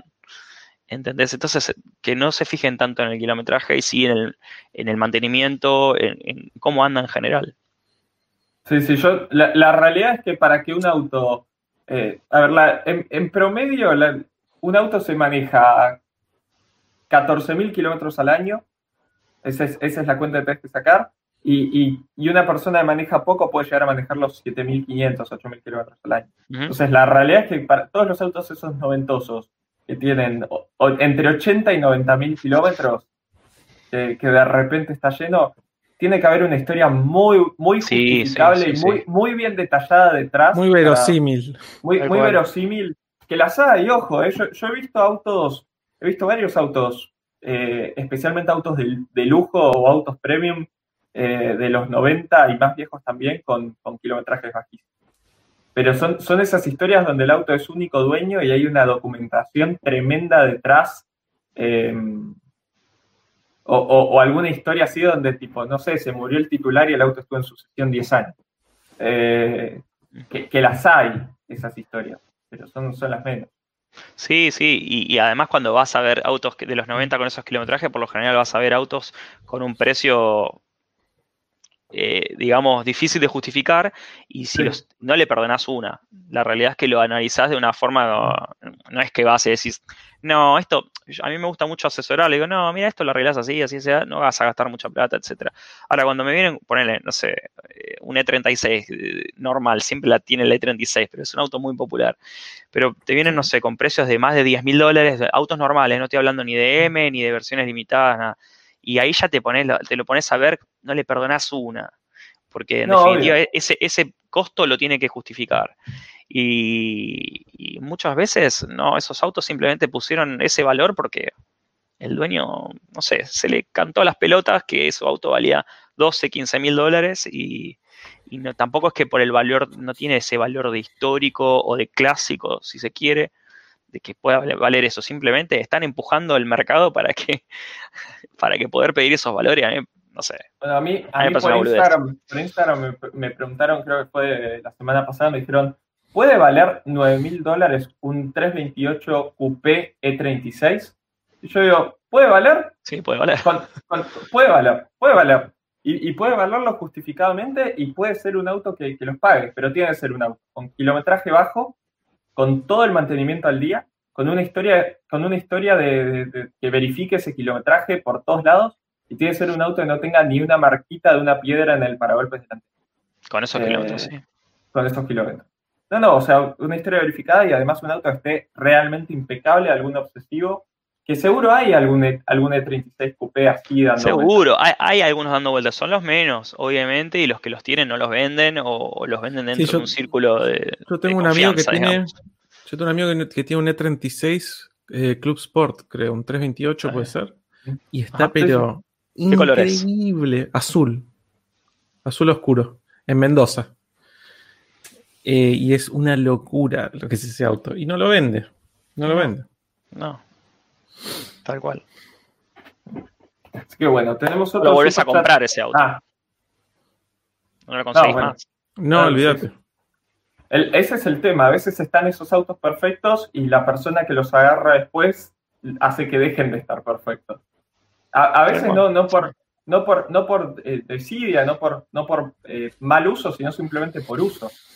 Eh, la, la realidad es que mi visión es que si estás, si estás buscando un auto con, no sé, un, un E36 con 80.000 kilómetros, eh, si, si no querés comerte que ese auto pase a valer la mitad de lo que lo pagaste, tenés que manejarlo 2.000 kilómetros al año. Eh, Sí, sí, sí, sí. O, o ni siquiera tenerlo para sacarle fotos, porque si no le Sí. vas a. Sí, vas a. te- cual. vas, vas a transformar ese E36 en un E36 como cualquier otro. Tal cual. Tenemos el bueno, superchat.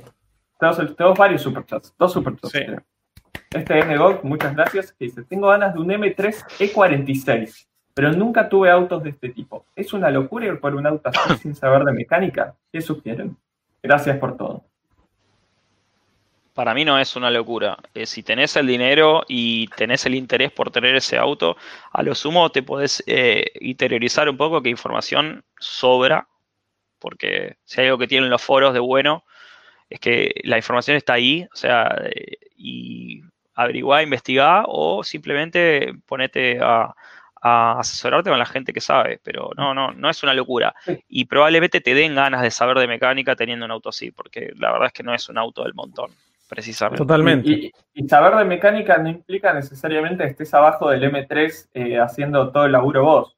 No, Eh, no, no, hecho, no, sí. no, totalmente, no. para nada.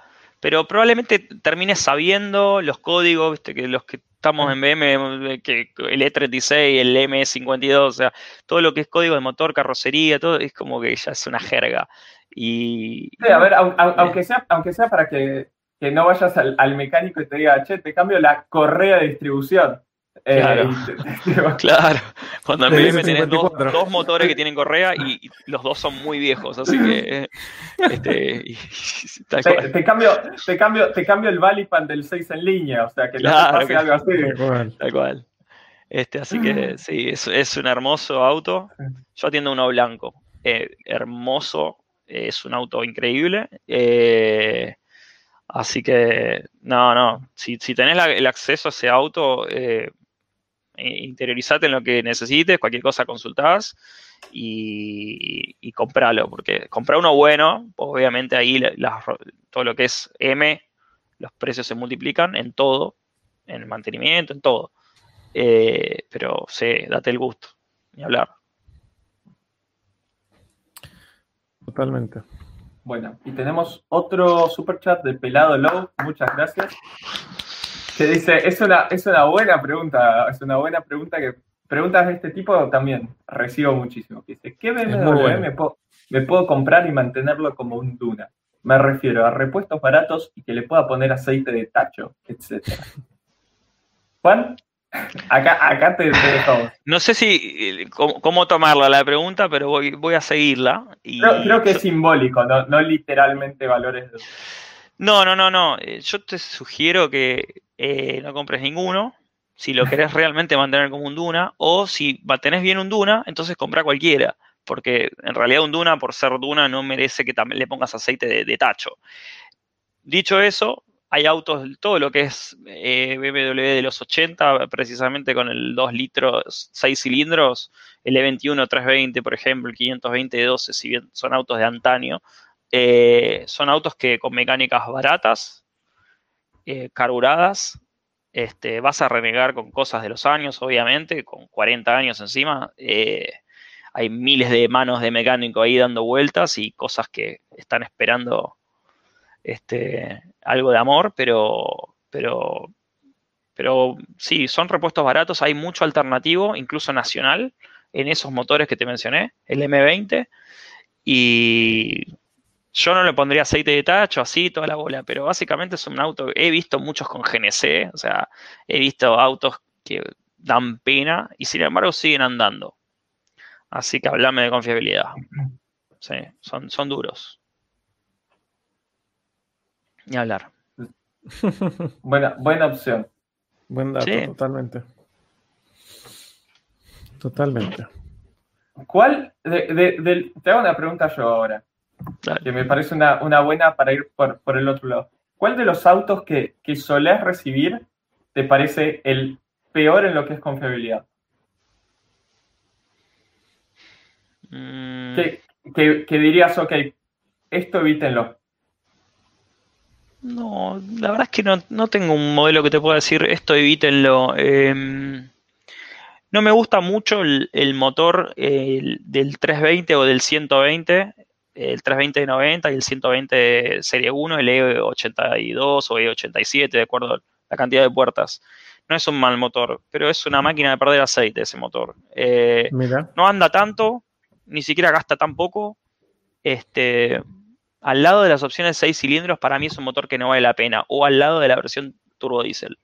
Es un motor, ¿viste cuando es un motor me? Como que tiene tecnología, tiene complejidad y no sé si en la práctica es algo que, logra tener esa, increíble eficiencia y demás. Eh, a veces te diré que, que te dan te hace doler más la cabeza que, lo que te da por tener, no sé, Valtronic, doble vanos, o sea, todas tecnologías para, para, para, no sé, para bajar el consumo, las emisiones o aumentar la potencia. Distinto es el caso de los 320 diésel o 120D o, o bueno, ni hablar todos los seis cilindros. Eh, pero no, no es que no sea confiable el motor, simplemente tiene otros problemitas que quizás los seis cilindros no tienen, y encima cargas con el hecho de que tampoco es tan económico y la verdad es que no anda nada el auto. Si buscas que sea, que tenga reacciones, ahora si vos buscas que sea un auto de uso diario y moderno, va bien el auto, no tiene, no, no, hay problema.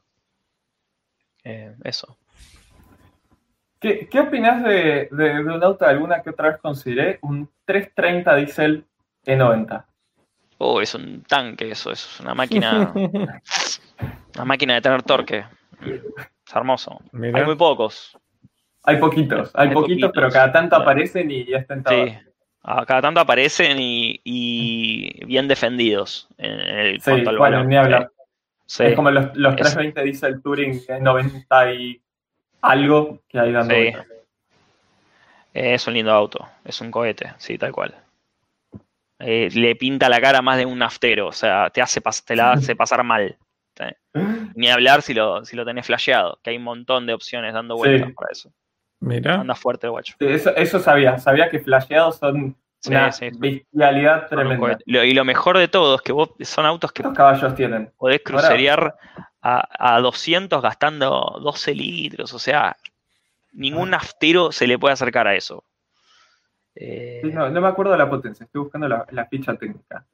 Eh, no sé, Hay varias versiones, si no me acuerdo mal. Eh, esos vienen heredados del, E- del E46, esos motores. El Mira. M57, si no recuerdo mal. Eh, sí. Eh, do- 200, de fábrica 231 caballos.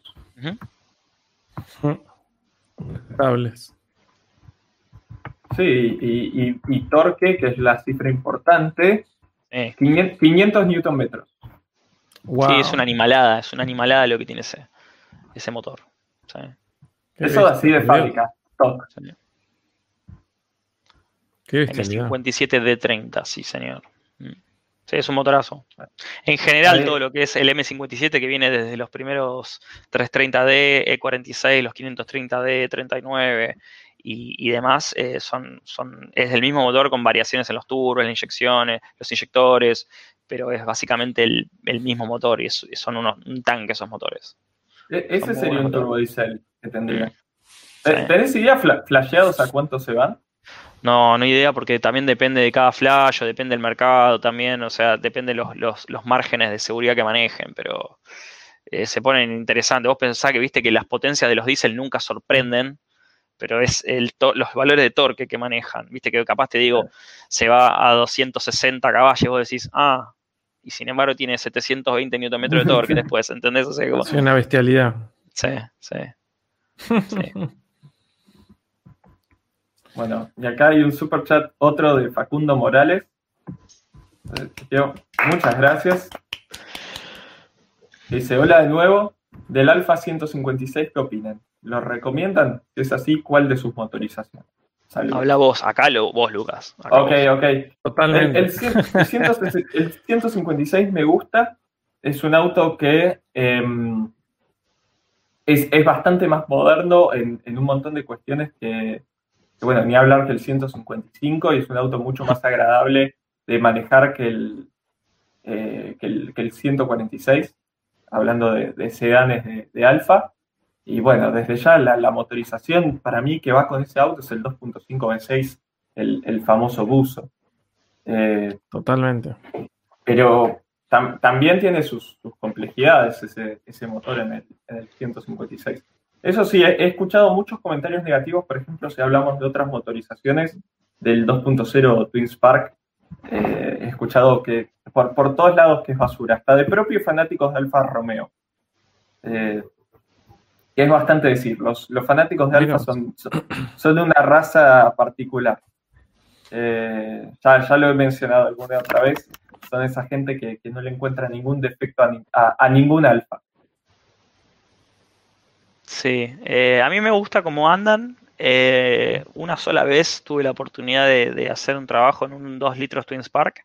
Me gusta mucho la, lo que siempre rescato de los Alfa, la posición de manejo, lo que se siente en el auto, que no necesitas Claro. tener 300 caballos para divertirte en un auto, y eso es lo que rescate siempre de los Alfa, que, que lo que transmiten al volante, que te hacen sentir como que estás manejando un auto más rápido de lo que realmente es, que es, que es lo que me pasó con tu 166, que, que se mueve Es, bastante lo que, igual. es lo que- es lo que a mí me pasa. Pero es un auto 155. muy lindo de manejar, que sin dudas es mucho más divertido de manejar que un Serie 5 de la misma época. Te lo firmo eso. Te lo firmo porque tuve uno. Eh, es otra cosa. Es como que se- no- ni siquiera sé si es justo compararlos, por más que sean del mismo, del mismo segmento. Pero son como. El, el Alfa es como. se- quiere ser más un auto más deportivo, Mm. por más que sea del segmento E. Y el, el, el- Serie 5 es, es, no, el lujo y que no haga ruido y, y listo. No, no jodas. Es así. El Alfa nada que ver. Sí, bueno, el, el Alfa me, me enamoró cuando lo manejé. Me dieron la llave, me dijeron, vamos a dar una vuelta, y yo dije, ok, este auto lo, lo tengo que, que tener. Nu- Nunca, nunca había manejado un, un sedán sin, sin hablar de, de una versión M o S o lo que sea de, de- de algún auto. Nunca había manejado un sedán que, que me transmitiera eso. Estaba acostumbrado a sedanes que eran sea, a la idea de que, una, de que un sedán no, no te puede no, no, tiene forma de transmitirte cualquier tipo de sensación de, de deportividad. Sí, es verdad, es verdad. Este, Y a mí el 56 me parece que es un lindo auto. Tiene el típico problema de los alfa de los 90 con los plásticos, la verdad que, que los mirás y se caen solos a veces y los, diseños se, derriten tal cual. El diseño del interior es muy lindo para la época, pero la verdad que la calidad de los plásticos deja que desear. Son muy lindos los tapizados. Eh, ¿Qué más te puedo decir? Eh, tienen, la verdad es que lo que es a nivel rutero, suspensión, buen desarrollo. O sea, por ese lado nada, nada para objetar. Y bueno, eh, después dicho eso, son grandes. Me quedo con el V6 toda la vida, sí. Por lo menos de los motores que recibimos acá. En Europa hubieron muchos más motores, hubieron versiones JTD, que acá no sé si llegaron JTD de los 156. Del, 159 sí, del 156. 156 me parece que no, fueron de los últimos, de la fase 2, que acá prácticamente, no sé si o no hay o hay dos. Hay, hay, muy pocos. Hay, hay, hay más que dos, pero hay pocos. Este, sí, por eso no, no, yo no los vi nunca. Y son re lindos esos autos, pero es una lástima porque, estaría bueno que haya más de sedanes de, bueno, en general, autos de Alfa Member son autos muy lindos. En general. Totalmente. Sí, es un auto hermoso y bueno, ni hablar eh, el GTA y eso que son una realidad. O el 3.2. Ahí, hice una, ahí, una googleada rápida. Esto te va a interesar a vos, Lucas, ¿eh? Esto te va a interesar a vos. Es una googleada rápida del 330D. Eh, la primera repro que encontré em, se va de, de queda 228 HP, una cosa así. Y 230. A 295. Ah, bueno. Pero el, el torque se va de 500 libras a 700 nada más. Así que... Más o menos lo que. Sí, sí, es terrible. terrible. Una, bestialidad. Una bestialidad. Ahí vi, uno, hay uno publicado a 9 mil dólares a la venta de Mercado Libre. De repente, como daily, 9 mil dólares. Un e- para los precios actuales, la verdad que está para, para, para, para, un E90 está. Sí, sí, está bien, muy bien. Sí, está súper, súper bien. Eh, en Córdoba. Ah, te digo, como auto de todos los días, que, que pueda andar fuerte y no consume nafta y nada. Sí, ni hablar. Ni hablar. Una locura. Una locura. Y más si le haces una cosita así, de repente podés básicamente arrastrar eh, a un parte del mundo. No, es son increíbles. Yo, yo no sé si, si, si, las cajas automáticas en todos los casos están acorde a, ese aumento de torque, más que también ya tienen sus 150 mil, kilómetros, pero bueno. Che, este 330D que está en venta a, a 9 mil dólares es caja manual de sexta. Divino. Compralo, Lucas, dale, dale. Sí, sí, sí, sí. Ya. Estoy. Estoy. ¿Vos que buscabas algo para remolcar el charade? Ahí tenés. Sí, sí. Totalmente. 172 mil kilómetros. Tampoco me parece tan grave para un diésel. En Córdoba está. Ah, temita. No, lo, lo, mando a Ro o a algún cordobés que vaya a verlo. Lo vamos a buscar. Córdoba están ahora con toda esta cosa de que si vos vas, si sos de afuera, te paran en la, en la frontera y te, te obligan a estar en un hotel dos semanas. Sí. Hermoso. ahora les mandé el link a, ustedes dos para que, para que, den su opinión después. Dale. Yo ya vuelvo, voy a servirme, voy a servirme más agua y vuelvo. Dale, yo después hago una parada técnica también. ay, ay, ay, ah, mira vos, 9 mil dólares. Sí, a precios de hoy no está mal. Tiene las llantas Después si Lucas lo puede compartir ahí para que los ah, demás vean. Ahí, pero, lo pero, tiene las llantas típicas de 18, está, está muy bien, encima manual, ¿no? está, hermoso el auto. Se lo ve en buenas condiciones. tiene audio, audio, audio, voz. Lindo. Audio, Hugo voz. Es un cohete este auto. Sí, Hugo voz. eh, vuelvo en un minuto. ¿no? 9 mil dólares para, para vaya, vaya. No sé, no, no me parece Ah, casi que hasta me parece barato. Por, por, un, por un auto que es relativamente moderno. Si está tan bueno como se lo ven en las fotos. En, en las fotos se lo ve muy bien. Los tapizados están bien. Caja manual de sexta. Totalmente. Sí. 2007. 2007. Publicado en febrero. Publicado en febrero, o sea que lo puedes negociar. Sí, sí. Me, me llama la atención igual que a este precio desde febrero a hoy no, no se haya vendido. Viste, hay mucha gente que le tiene miedo a los diésels con alto kilometraje también. Eso, eso es muy cierto. O sea, yo, yo para mí 172.000 kilómetros no me llama la atención.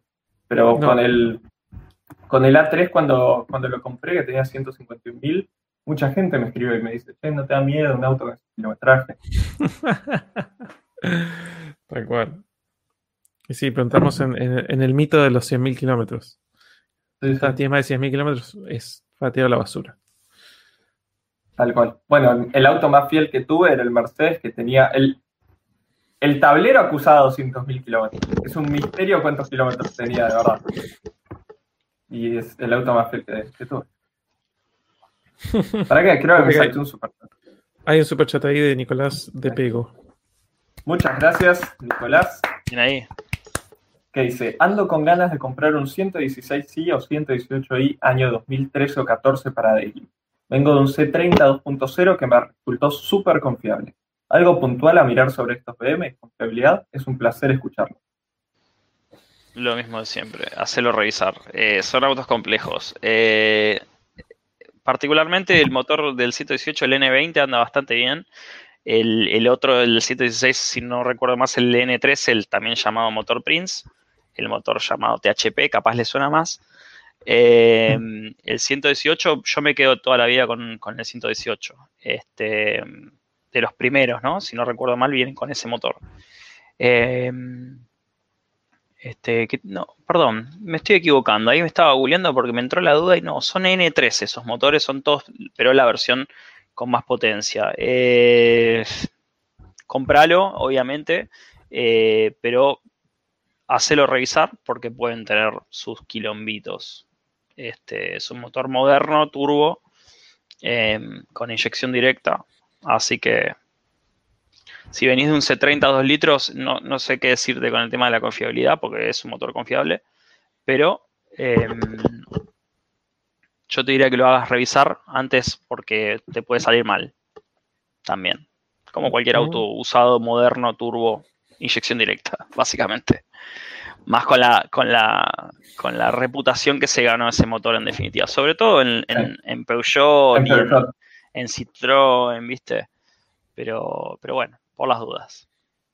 Una vez me dijeron, no, no sé, Juan, si, si vos sabés, que básicamente el, el THP en BMW no falla y en, en PCA sí porque cambian. No, es lo que se dice, es lo, es lo que dicen muchos, sí, sí.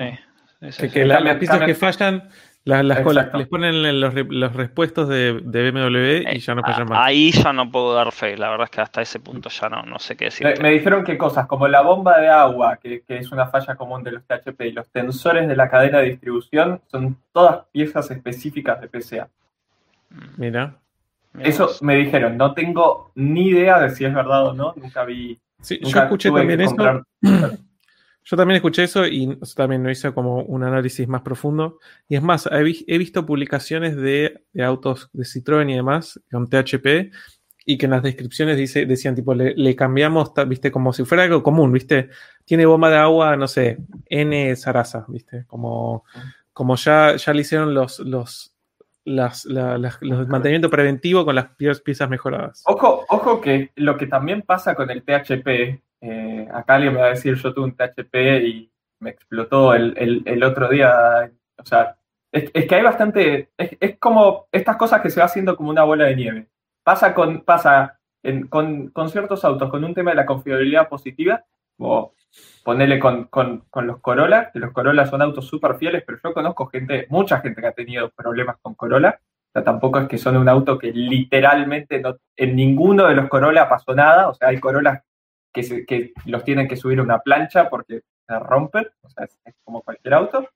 Eh, y lo, mi- lo opuesto pasa con el THP. O sea, yo conozco gente que ha tenido THP y ningún drama. Es, es Sí, anecdótico, ¿no? Pero También de- de- depende de, las- de los años, ¿no? Sí. Se ha ganado su reputación y hay gente que te dice, no, está recontra mejorada y hay gente que quizás se quedó en el 2010. Sí, Este, totalmente. Sí, que, sigue, Bueno. sigue con eso. básicamente tengo entendido que el, el- entre comillas, el único THP malo eran los que tenían 156 caballos y los que tenían 163 caballos. Eran los THP 156 y THP 163. Pero que supuestamente, por ejemplo, el THP del 207 RC, que tiene 170 y pico caballos, los que tenían 200 caballos, los que tenían todos esos, supuestamente esos no tenían casi ningún problema, casi. Eh, y, se, y, se, llevan igual la mala fama de, de, los otros de los otros THP. Sí, tal cual.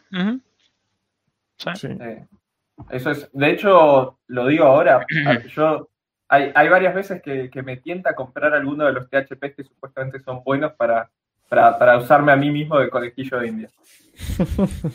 Qué ganas, Lucas. Tendría un, un, 208 GTI, lo tendría de acá. Contenido, totalmente. Eh, me parece un autazo. Sí, sí, tal cual. Y, manejé el, el, Hay un superchat, ok. Manejé el 308 S GTI de, de, mi amigo y me voló la cabeza. Me parece muy superior a un Golf GTI. Es una bestialidad. Muy superior a un Golf GTI. Bueno. Muchas gracias, Maxi F que pregunta, confiabilidad y vida útil de los multiar de mayor potencia, sobre todo eh, de los AR cuadrifolio Y si le sumamos una TCT, que es la automática de alfa. La doble embrague. Eh, la doble embrague, tal cual. Yo desconozco por completo. Conozco completamente, sí. No, no, no es mi, no es mi tema. No. Es más, no conozco la durabilidad de los multi-air normales tampoco. O sea, porque es una charla que tenía hace poco con, alguien que me preguntaba qué tal andan los, los mitos eh, usados que se están poniendo sumamente comprables. Muy comprables. no te digo de los de los la versión más basa, que no me acuerdo el nombre, que es la que tiene ochenta y pico de caballos, sino de los que son multi-air. Este, y no, no tengo idea. O en los Fiat 500, la verdad que no lo sé. No, no sé qué tal la envejecen. Yo tengo, tengo entendido que un desastre no son. No son un desastre, ok. No, son un desastre. Sí la TCT, al, margen. ¿Sí? Tengo, entendido que la TCT sí es un desastre. Peor que una DSG en confiabilidad. Eh, evidencia anecdótica de nuevo. Creo, que igual vino solo en la Julieta, no sé si hubo mito TCT. No creo que haya mito TCT. Pero creo, creo que son en Julieta. Pero aún, aún así, el, el tengo entendido que no es un desastre en confiabilidad. O sea, no, no es como el THP. Que hablando del THP, acá alguien me dice: el Mini Cooper con THP tiene exactamente los mismos problemas que los PSA. Así que mm. ese es un dato interesante. A todo esto, mañana voy a llamar al, al dueño del 330 Diesel. Lo tengo acá todavía en la pantalla y te, juro, me, me, quedó dando vueltas ahí en la cabeza. ¿Vos dejás de acumular auto? No, no, tengo, tendría que vender un.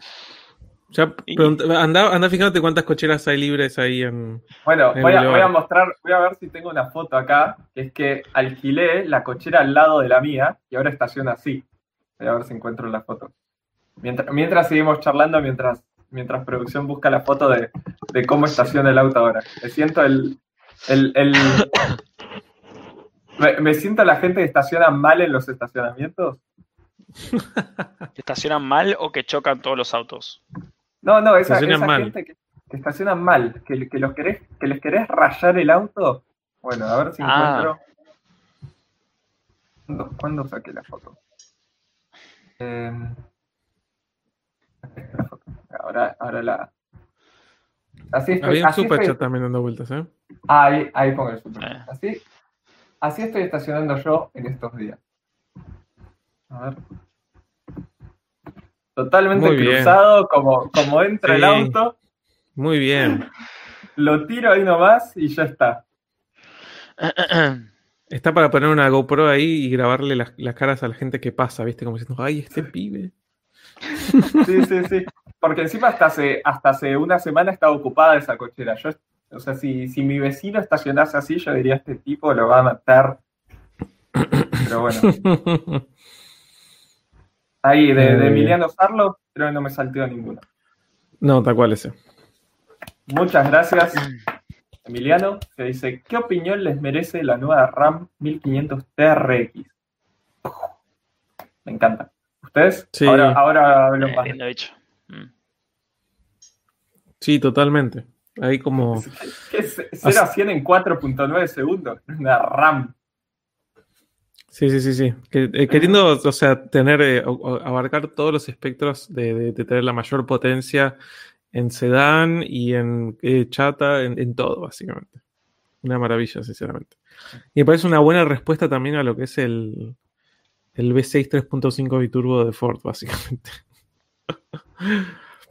Pero ya se está hablando de que ahora Ford va a presentar otra camioneta con más queso arriba y más queso abajo. Pero, pero sí, sí. Un espectáculo.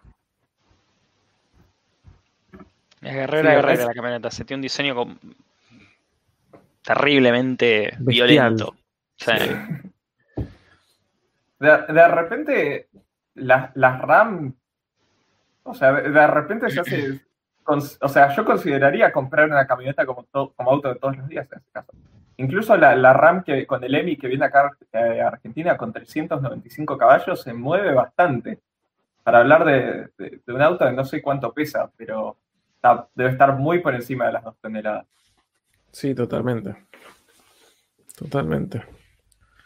Es que con el 750 en nafta no vas a gastar, así que calculo que por No, ese no, lado con- no vas a tener consume, problema. consume menos, menos seguro, un, un motor mucho más moderno. Eh, pero me- lo que me gusta de la RAM 1500 TRX es que es una respuesta que va por otro lado a, a la Raptor, en cierta forma.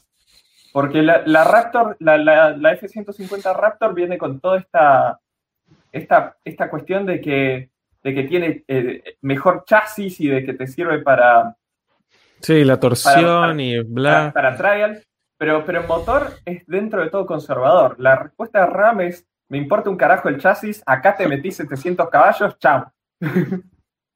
Tal cual. Tiene, tiene trabajo de chasis igual la TRX, pero no, no- no- no juega por ese lado, juega a ganar el, el- el juego de números, de potencia. Es tipo, muy lindo, muy lindo, muy lindo Ford, muy lindo el chasis, muy lindo todo, toma, acá hay 700 caballos. Discutí contra eso. Fin. Sí, sí, sí. Pero, eh, pero es la carta que vienen jugando hace rato, Dodge, Sí, sí, básicamente. Básicamente Y- tal cual. Y me parece maravilloso. Me, me parece una excelente carta. Sí, sí, sí. Y todo muy tradicional, ¿viste? Eh, con varillero, o sea, nada, nada raro, nada que, o sea, muy, muy tranqui. Tal cual. Bueno, otro super chat de Iván, muchas gracias. Te pregunta, buenas Lucas, ¿tenés los autos asegurados en flota? ¿Qué compañía? ¿Cuánto sale, ¿Cuándo sale Caravana a Balcarce al Museo Fangio? Saludos. Idea Con respecto a la primera pregunta, entre comillas, lamentablemente, o solo tengo tres autos a mi nombre, eh, que, que- que, bueno, es el Chará, el Alfa y el, el A3. Eso no me califica para tener seguro de flota bajo ningún concepto. Para, para cualquier empresa de, de seguros, soy una persona más. Creo que recién puedes empezar a charlar de flotas si tenés cinco autos a tu nombre. Y, y los descuentos no son tan, tan importantes. Es, es algo que si, si alguno tiene ganas de, de hacer algún proyecto de, de emprendedurismo, póngase a averiguar si, si no puede fundar una empresa de seguros que trabaje con, con, con autos clásicos, autos clásicos tipo Young Timers Modern. Eso no hay nada. Eh, yo tengo, bueno, entre comillas, los, tres autos, pero he hablado con coleccionistas que tienen 10, 15, 20 autos y para ellos es un problema, porque, o sea, claramente si tenés 20 autos, la cantidad de kilómetros que les haces es mucho más baja y el riesgo que corres es mucho menor, pero aún así las aseguradoras no tienen ningún producto para, para ese público. Eh, literalmente es pagar el, el seguro como si dejases el auto afuera durmiendo en la calle eh, y le hicieses 15.000 kilómetros al año. O más también. Tal cual. Creo que, las- que- no sé si las aseguradoras, no sé si lo que es los seguros pagan IVA por otro lado. Ah, eso, no sé, Hay algo medio raro ahí, sí. desconozco. Aunque sea tu seguro así así eh, personal de, de- de un auto y lo querés hacer eh, que te hagan facturar, me parece que no te hacen. Ok, no, eso no, no sabía. Pero sí, es, o sea, básicamente no, no clasifico para ningún, ningún descuento. Y creo que cada auto lo tengo en una empresa distinta, si no me equivoco. Creo que tengo el, el, el- Alfa sé que está en Río Uruguay, el A13 que está en la Holando, eh, y el, el Charade no tengo ni la menor idea. creo, quizás también está en Río Uruguay, no sé. Tengo, tengo un productor de seguros que, que, lo conocí por el grupo ese de WhatsApp que estamos con, con Dano, que es un capo. Así que eh, con eso sí estoy contento. Además de, bueno, Nicolás, Lugo, que es sponsor del canal y es productor y asesor de seguros. No me, no me tengo que olvidar de, no me puedo olvidar de eso. Eh, dato curioso, aseguradora, la Holando es la aseguradora número uno de, de aviones y mi póliza tiene una cláusula que, que no, la, no, la, había visto en ninguna póliza, si yo soy el enfermo que lee las pólizas enteras, seguro. Eh, la póliza... en el baño leyendo la póliza. Sí. Sí, me, me, interesa saber qué me cubre y qué no. Eh, y la Holanda tiene una cláusula que dice específicamente que no te cubre si chocas a un avión. Literal, dice, no cubrimos daños causados por el vehículo cuando se encuentre dentro de un aeródromo. Mira. Y, y, y me imagino que... que mm, ¿Qué casos podrían ser esos, no? En, el, en no, la pista de pruebas de Top Gear. En, claro, estaba pensando en una, una, una, una, un aeropuerto cerrado con, que te metas con los autos, no sé, se me ocurre. Entraste, entraste no sé, al, al, al aeropuerto de San Fernando a, a, a, subirte a tu Cessna y chocaste, chocaste con la camioneta del avión. Eh, algo así me imagino, si no, no, no se me ocurre. Muy específico. Con esa cláusula estoy... se ahorran 500 millones de, de dólares por año. ¿viste? No, ¿sabes qué? Estoy seguro esa cláusula está porque algo pasó que hizo que tuvieran que meter esa cláusula. Y me encantaría sí, sí. saber qué es lo que Sin pasó. duda. seguro, ¿Alguien, seguro. Alguien se llevó puesto un avión de 10 millones de dólares y, y la aseguradora se, se, quería matar. Bueno, y con respecto a la caravana a Balcarce, supongo que ustedes se prenden también. Estoy, o sea, en cuanto Sin se duda. reabra todo, me Sin encantaría. Duda. No conozco el Museo Fankler. Es muy lindo, es muy lindo. Sí, Yo lo lindo. conozco, es muy lindo. Es, es, muy bueno, tiene, tiene buenas cosas. Sería interesante, yo no sé si hoy en día está todavía disponible poder entrar al, al circuito. Yo entré con el E39, me acuerdo, a girar, a boludear, pero porque había gente que iba a caminar, a andar en bicicleta. Hoy me parece que lo reactivaron, ¿no? El, el circuito, viste que estuvo muchos años inactivo después de la muerte de Guido Falaggi del TC. Eh, yo no sé si. Y estaba nuevo el circuito, porque lo habían hecho hace, nuevo hace poco y no se usó más. Y yo me acuerdo que entré y fue un momento que tuve con el auto, lo tuve cerrado para mí solo el circuito. Este, pues no había nadie, había gente andando en bicicleta nada más. Este, y no sé si sigue abierto al público de esa forma como estaba en ese momento que fue era, en el, 2016, 2017. Este, en el Nürburgring decís. No, no, digo, digo que el, no, digo el autódromo, que, digo que estaba abierto al público, que podías girar así nomás, te metías y girabas. Claro, el, sí. el de Valcarce, era como el, el Nürburgring clandestino. Claro. No, lindo, lindo, lindo. Es lindo Valcarce. Mira, hay un dato interesante sobre lo que decíamos del seguro, es que acá Fernando Palermo dice, en Aeroparque los que laburamos entramos a calles internas y te piden que tengas habilitada la cláusula. Mira, no. se ve que es algo común entonces. Se ve que es algo común. Hay, hay más de una persona que chocó contra un avión en un aeropuerto. Ay, es que claro, a ver, a ver, si chocas un avión es carísimo, es peor que chocar contra una Ferrari. Mal. La, la sí, aseguradora, sí, sí, la aseguradora no le va a hacer ninguna gracia. Uy, ahí llegó un super chat de Manuel Blanco sin mensaje. Vamos a ver si Manuel? escribe algo. Desinteresado. Un grande. Grande. Tiene Lexus, tenía dos Lexus, si no me equivoco, Emanuel. Un LS. Tiene el LS tan espectacular que, que, que, hemos visto varias veces ahí en el, en el Galvez, un LS 430. Y también tiene un GS300 como el que tenía yo, que lo compró, lo compró para restaurarlo, por decir, por de alguna manera. Pero 2JZ, básicamente. ¿no? No, matar. Sí. Sí, sí. El, el Lexus de, de Manuel me, me vuela la cabeza mil, mil veces busqué LS, la verdad todavía no, no llegué a encontrar ninguno que me cierre en, en relación precio, auto, etcétera, pero, pero, me encanta. Sí, el de él estaba impecable, era básicamente ah, comprado impecable, de... increíble. Sí, sí, sí, sí. Me encantaba. Eh, a, to a todo esto, el, hablando de Galvez, el lunes vuelvo a, a, las pistas. Así es. Que estoy, estoy de particular buen humor por eso. Buenísimo. ¿Y qué onda con el charade? Algo que puedas Eh, contar. Algo que puedo contar. Bueno, ahora hay supe, compré butacas que todavía no están instaladas y no, va a estar, no van a estar instaladas para el, para el lunes. Eh, así que voy a ir básicamente con suspe. Que en realidad es así. Yo me ano- primero, el auto no está listo porque hay, hay un ruidito que lo que pasó es que de, parte de Minardi habían, eh, ellos terciarizaron eh, la reparación de, un- de uno de los palieres del, del auto que hacía ruido. Eh, y justo cayó la cuarentena. Entonces el palier se lo había quedado un, un- un viejo que no tenía ganas, o sea, no, no quería trabajar durante la cuarentena, no, se o sea, decía que por un tema de riesgo no iba a trabajar, que es justificado, pero cuestión que cerró el, el- el taller que, que que tiene este tipo y se quedó con mi palier. Así que estaba, todos estos meses de cuarentena tuve el auto de, de rehén por, por culpa de un palier. Em, y, y ni siquiera, ni siquiera responsabilidad de mí, o sea, ni siquiera lo podía hacer algo Minardi. Finalmente el tipo abrió hace una semana, así que yo me eh, fue así, me anoté el track day y el auto todavía no está listo. Y una vez que me anoté el track day y lo,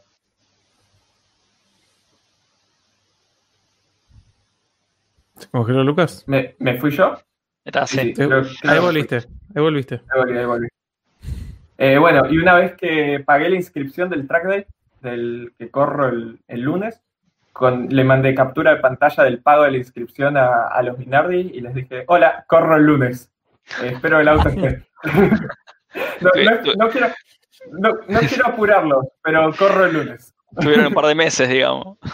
Sí, sí. Tal cual. Así que bueno.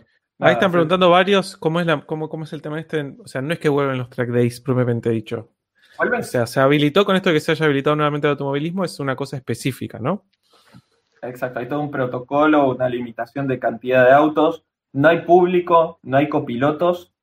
Eh, se puede llevar hasta un acompañante, pero se queda ahí en boxes mirando. O sea, no, no puede hacer más que eso, no puede girar. Eh, no puedes salir del autódromo una vez que entras, te desinfectan el auto, o sea, no puedes salir ni a cargar nafta. O sea, te, te dicen que entres a las 8 de la mañana con tanque lleno porque no vas a poder salir, por lo menos con el auto, o sea, vas a tener que salir caminando con un bidón y mucha suerte. No, no puedes comprar comida, te tienes que llevar tu vianda por todo el día. Autos con barbijo, Eh, como dicen ahí. Sí. Autos con barbijo, tal cual. Como cuando no, viste la- la- las F100 con el cartón adelante o el 504. Pensé lo mismo, Así. pensé lo mismo. Yo lo que pensé es el protector ese que usan en la- para la El- ruta que no quieren manchar la trompa, ¿viste? No, El, el protector es el tal cual, el corpiño que le ponen. Tal cual. Medio de no puedes salir de tu box, o sea, dentro de lo posible. O sea, ponerle, tenés que ver desde, desde la recta donde está tu box. Eh, hay todo un protocolo, básicamente. Grabá, grabá Sí. todo. Sí, voy, voy a hacer un, un video de eso. Lo que es todo Buenísimo. interesante es que el, el costo de, de anotarme no, no me pareció tan elevado en, en este evento, que es como si fuera una especie de escuela de, de track day. Vamos a ver qué onda. Ahí escuché gente que me habló pestes y gente que me dijo que, que en relación precio-producto vale la pena. Eh, pero sí, veremos. Creo que ya llenaron los cupos, pero van a hacer un. O sea, se, se puede ir con, a correr todos los lunes al Galvez.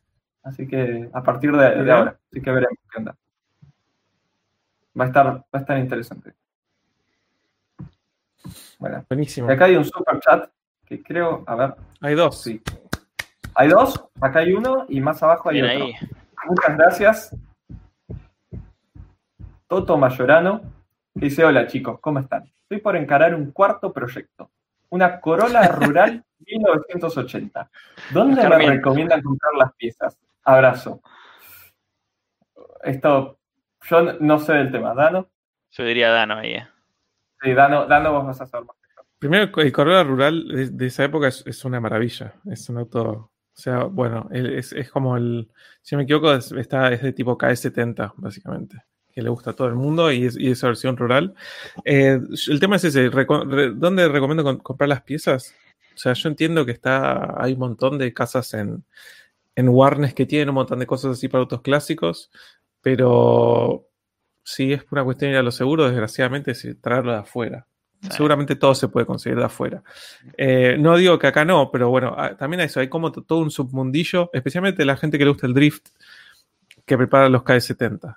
Así que tampoco me extrañaría que, puedas conseguir las cosas acá. Es más, yo tengo entendido que la gente de Toyota, si vas a una agencia oficial, ellos te pueden conseguir lo que quieras, básicamente. Van a tardar, probablemente te lo van a tener que traer de afuera y demás, pero te lo pueden conseguir. Tengo entendido que, trabajan así.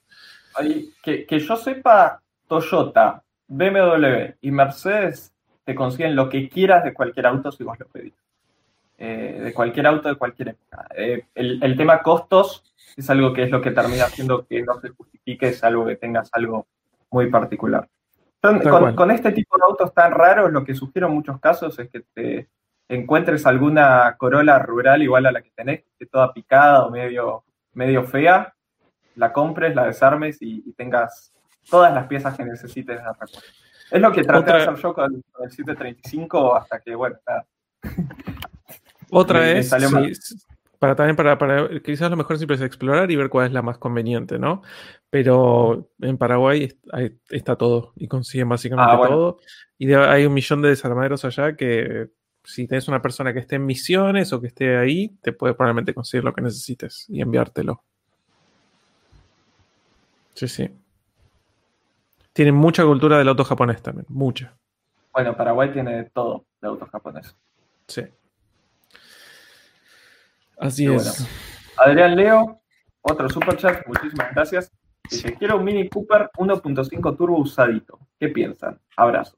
Bonus track, ¿qué onda el BMW 318 E90? Gracias. Esto es 100% para Juan.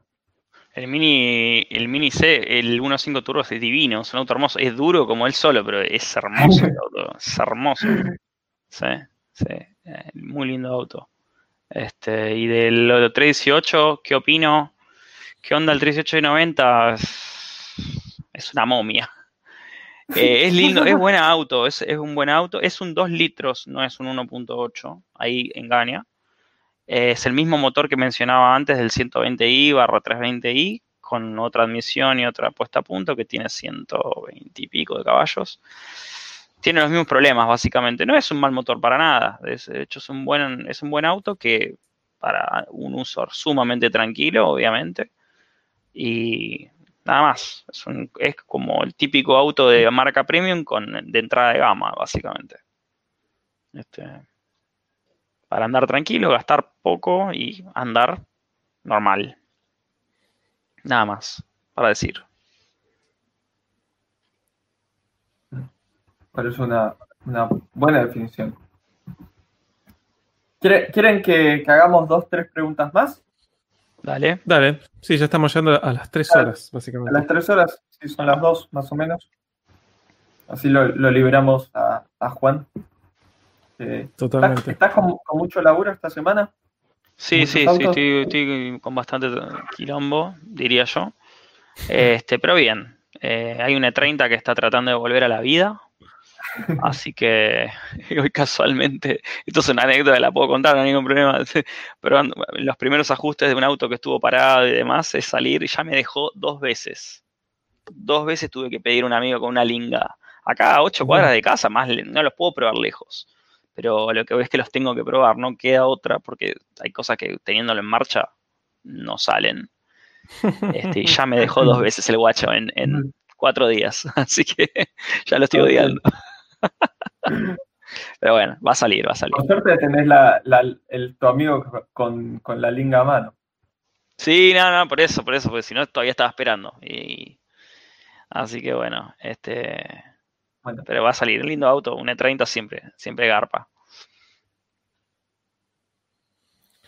Bueno, ahora es el momento donde. Ah, hay un super chat.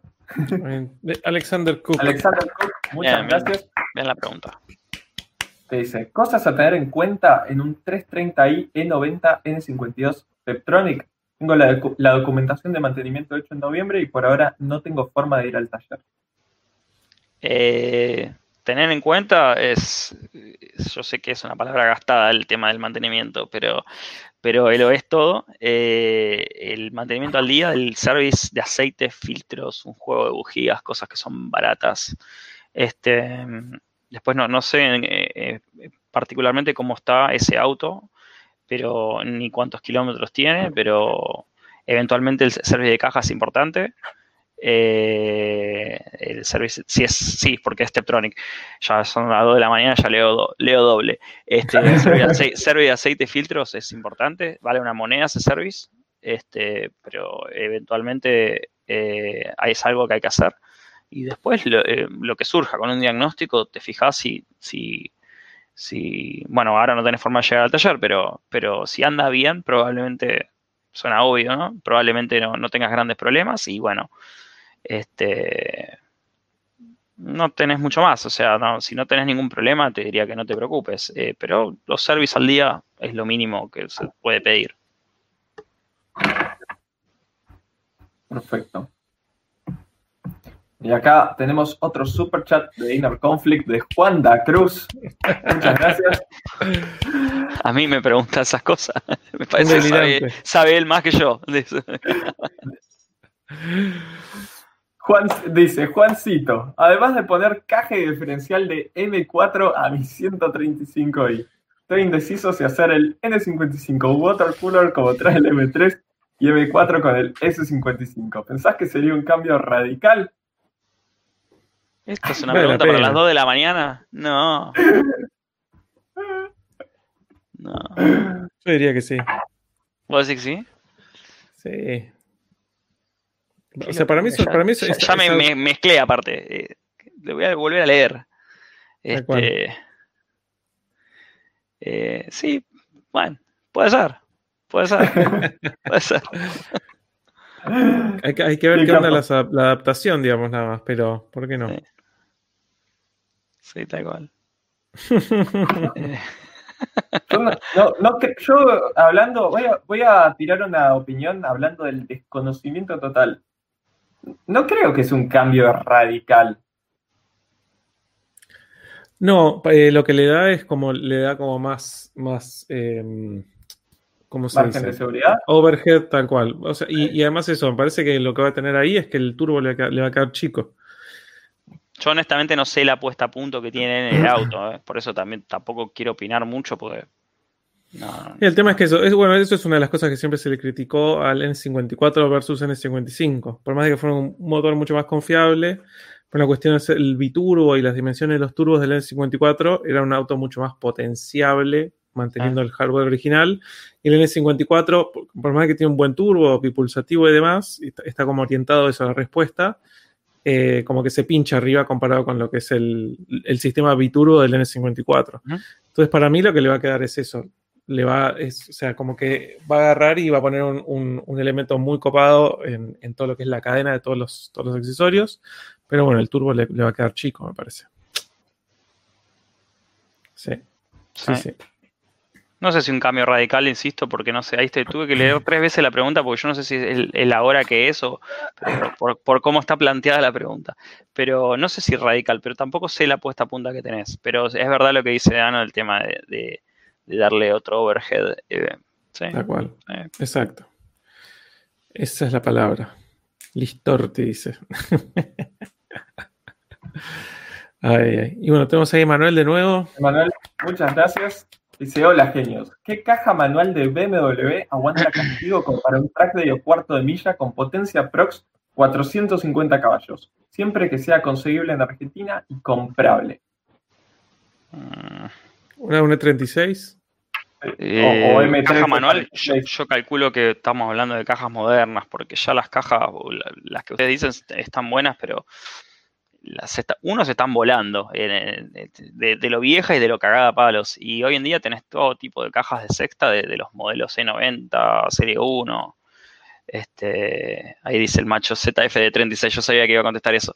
Pero las, la, las ZF esas están buenas, pero tienen sus 25 años. Son muy buenas, es verdad, es verdad. Pero también una de un 330D sería un, un tanque eh, de un E90, por ejemplo, si hubiere para comprar la caja o, o de, Claro.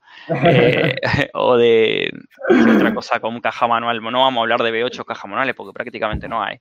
Pero, este, Sí, no vas a Ese- conseguir una, una manual de un M1392, una Getrag, ni en pedo.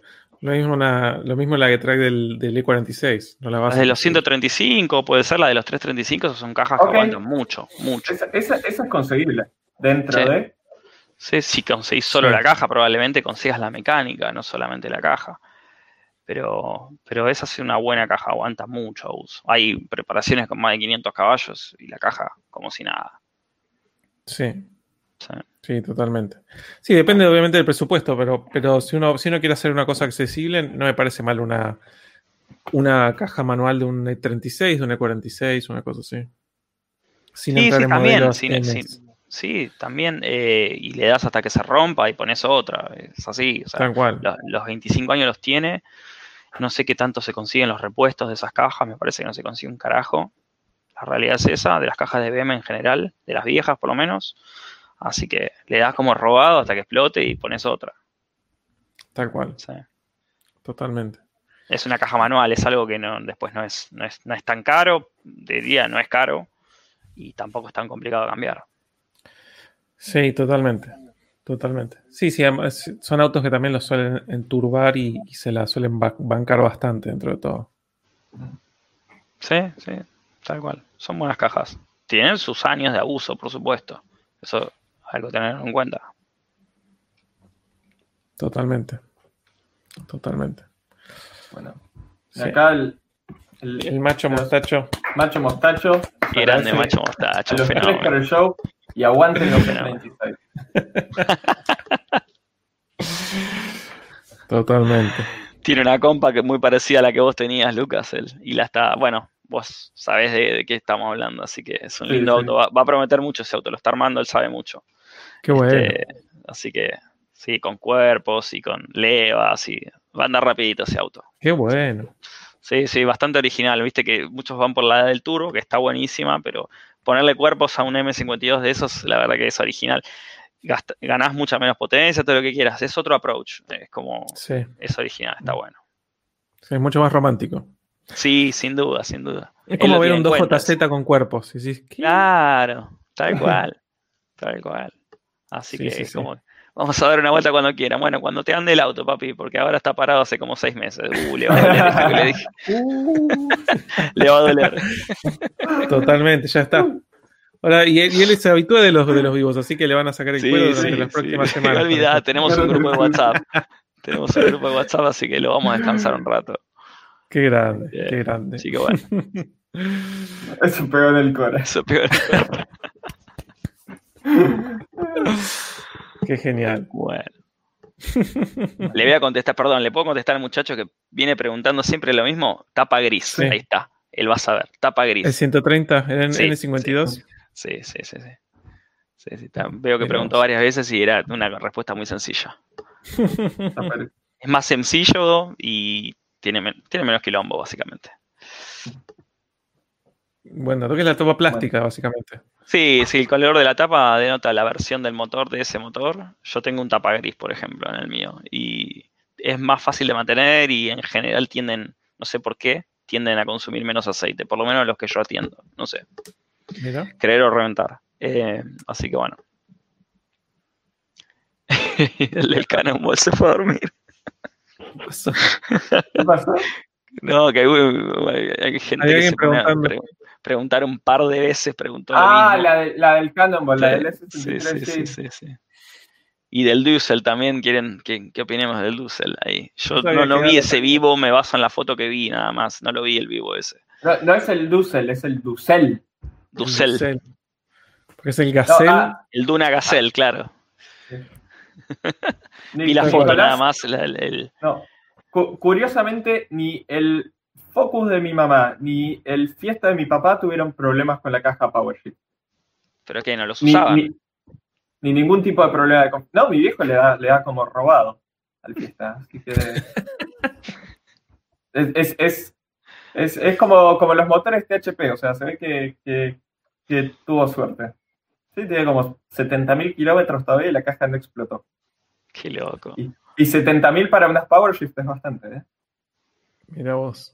Le- El tema es el- con, el- lo- con los service hechos tiene cambio de aceite, sacas así. Sí, es. Sí, eh, El, el tema de las PowerShift lo he mencionado en algún que otro vivo.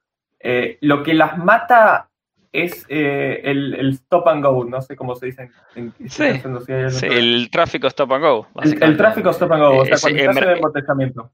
Es embragado constante. sí. Sí, ahí está, ahí hace patinar el, el embrague o los embragues y ahí es donde, donde se muere.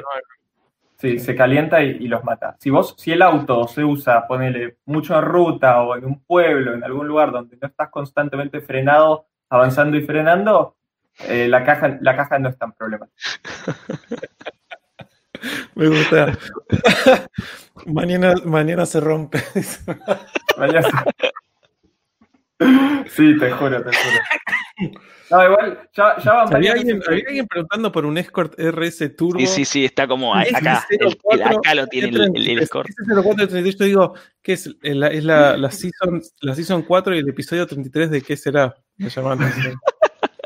Es hasta, hasta, hasta dije, quizás hay una versión específica del Escort de RS Turbo que, se, que es tipo algo de rally, hace referencia, viste, como no sé, lo que sea, y no la encontré. Y encontré un video que se ve que era la, la temporada 4 de algo y el episodio 33 y era sobre un. O sea, como que el modelo se comió también un pedazo de, de, no sé, faltaba un poco de HTML de fondo, viste. Eh, sí, sí. ¿Te gusta el escort eh, abrir corchetes, body, cerrar corchetes? sí, sí, sí. Ay, ay, ay, qué genial. ay. ¿Alguna pregunta colgada por ahí que podamos contestarle a la gente A acá? ver. Sí, el 530 es un gran auto. eh, ¿Y qué más podemos? A ver qué haya Ahí quedado está. ahí colgada. Copié mal. ahí escribió, copié mal, jajaja, me da paja sacarlo. Puta, porque lo copié una vez mal y después empezó tipo, ta, ta, ta, el Gatling ganas y rata, ta, ta, ta, ta, ta, ta, ta, ta, ta, ta. Muy bueno. Barra modelo del auto, tal cual. Ay, barra rant. Sí, sí, sí, sí. Es- bueno, volviendo a esa pregunta, eh, creo que el, un Escort RS Turbo de tercera generación, a quién no le gusta, ¿no? Eh, para responderle a esta, a esta persona, a Tiago. Ay, ay. Control C, control B. Está respondiendo la pregunta de nuevo acá. Es increíble cómo y pegaron la pregunta 230 veces. Ah. Este, Eh, bueno, acá hay, una- acá hay una pregunta interesante. Eh, dos, me parece que la vi repetida. Una, una me parece interesante y la otra la vi repetida. Eh, ¿Qué opinas? 318 compa como primer auto? caño. ¿Sí? Sí, sí, sí, caño. Sí, sí, sí. Y después, si alguna vez hiciste metales de un, de un M5 B10, Ah, yo no, te ni- ni extiendo de un M5 B10 o de un M3 B8. No, O de, de un ninguna M. M3. De ninguna M. Un M. Ah, mira, Ah, perfecto. Em, mañana se rompe, dicen. No, me parece que ahí ya estábamos. ay, ay. Quemé, quemé tantas veces esa caja que una más no le hace, no le hace daño. Sí. Ay, ay, ay. Dicen, el, el- me gusta porque dice, el BMW que se compró Lucas va de lo que un Civic 6. ¿Ya te compraste el 330 No, d dice Lucas? que, que encontró. Ah, yo, yo leí compró, no sé si fue una cosa Sí. así como de foreshadowing. eh, Sí. Bien No, te futuro, juro, yo- lo del único- augurio. Lo único que digo es que mañana voy a hablar, voy a llamar al dueño y ver si, si hay algo que, algo oculto. Ya veo me dice, no, está inhibido, o titular muerto, o algo así. Tal cual. Pero siento, Totalmente. siento que estuve mal en, en comentarlo en, en voz alta en este vivo. Hay, hay chances de que alguien intente, No intente adelantarse. Sí, sí, está tentador. A, a priori está tentador. Tal cual. Mañana aparece en venta, pero con, con otras fotos, otro dueño. Y está a Sí, sí. o- 11. ¿viste? No, 12. no, mañana suben el precio. Ah, esa es otra, totalmente. Y, y, y sacás el fin de semana, ¿por qué, no, ¿por qué no hay que comprarse un 330 diésel? Sí, sí. Igual, ant- ant- antes de eso, o sea, voy a llamar al dueño y simultáneamente voy a googlear algo sobre ese auto porque no tengo idea qué problemas tiene. Ahí se sale cardeado al 330D de Luquitas. Después eh, el domingo video de Lucas presentando el BM 330D. Saca el motor tele en vivo de paso. Ah, esa, esa Ah. podría ser un- algo bueno para algún vivo. Sí. Hijo, no quiero, no quiero asustarte, pero el 535 Gra- Gran Turismo está en la casa. Ay, ay. Ah, Despedite de tu 330 de Lucas. Muy bueno, el tipo lo tenía publicado, no- nadie, nadie le consultaba nada y de repente hoy... tan, mañana tan, tan, mañana le van a llover preguntas al tipo. De repente el precio 13 mil dólares por la demanda, ¿viste? Bueno, me Ah. escribió, bueno, esto es muy interesante, pasó esto, en estos últimos días. No sé si se acuerdan, el, el primer Hyunga Taxi que hice en, en la cuarentena tenía dos BM eh, eh, Serie 5, creo que eran E39, que los habían utilizado en una publicidad china de celulares. Ah, me acuerdo, me acuerdo. Estaba, que no- que estaba todo luqueado no como un BM, sino como una especie de auto raro, futurista, qué sé yo. Entonces el flaco los vendía como tipo para track day o qué sé yo, como que alguien los, para que alguien les dé un uso y, y estaban todos luqueados para la publicidad, tenían todo el interior blanco con unas pantallas y cosas así raras. Les habían modificado la trompa para que no se note que era un BMW. El chiste era de la publicidad es que la estabilización de la cámara del celular eh, Hasta con ruedas cuadradas. las ruedas eran cuadra- cuadradas y se ponían a hacer tipo drift alrededor de, de un perro y con el celular lo, lo filmaban y, no- y se estabilizaba. Y me escribió, eh, de repente me llegó un mensaje del flaco, eh, tipo me deja un comentario en el video de Hoyonka Taxi diciéndome tipo genio, no sé qué, gracias a tu video acabo de vender los dos. Espero que el, que el próximo dueño les pueda dar el cariño que se merecen. Y al día siguiente alguien sube una historia de que los acaba de comprar. Y tipo me taguea también. Y entonces le digo, no, no puedo creer, lo compraste. Sí, sí, no sé qué, ahora los voy a armar, que esto, que lo otro. Una maravilla, una maravilla. Yo, yo Me- creo me que debes haber, debes haber vendido varios autos a través del Nunca Taxi. Tal cual. Y bueno, en- en- del, del último se vendió el Audi S7 gris, así, Claro. básicamente. Sí. Sí, tal cual la comisión, mandarle la comisión, Sí. tal cual. sí. Tal cual. te- les mando tal cual, el- la, la solicitud de pago de Mercado Pago. Le mando factura directamente. Eh, tal cual. Y me, me gusta, Mati dice, lo raro es que hayan hecho la producción acá, cualquiera, eh, una sola palabra para los eh, cambio. Tipo de Cambio cambio. y costo, tipo de cambio y costo de, de mano de obra. Ay, ay. Olvídate. Gente, yo me voy a ir despidiendo. Sí, sido- vamos, vamos ha sido todos, un vamos gusto. todos, vamos todos. Ha sido un gusto estas tres horas. Increíble. Gracias, gracias, gracias por sumarte, por acompañarnos. Eh, Ah, no, Gracias pensamos, por que, invitarme. no pensamos que te lo ibas a, a aguantar, básicamente. No, no, sí, estuvo muy entretenida la charla. eh, eh, ojalá se repita en algún momento. Eh, sí, está bueno. está- Por lo menos de esta manera algún día pasaremos el café en, en persona, pero, pero de esta manera está, está piola, está piola. Eh, así que, Sí, además son esas nada. cosas que no sé si es la primera vez que haces a un, a un vivo una cosa así. Sí, sí, es la tiempo, primera vez. La primera Pero vez. el primer rato decís, uy, no sé qué, cómo va a ser, y después te das cuenta que es una charla con amigos. Sí, eh, completamente. Con una cámara nada más, básicamente. Sí, sí. Sí, sí, totalmente.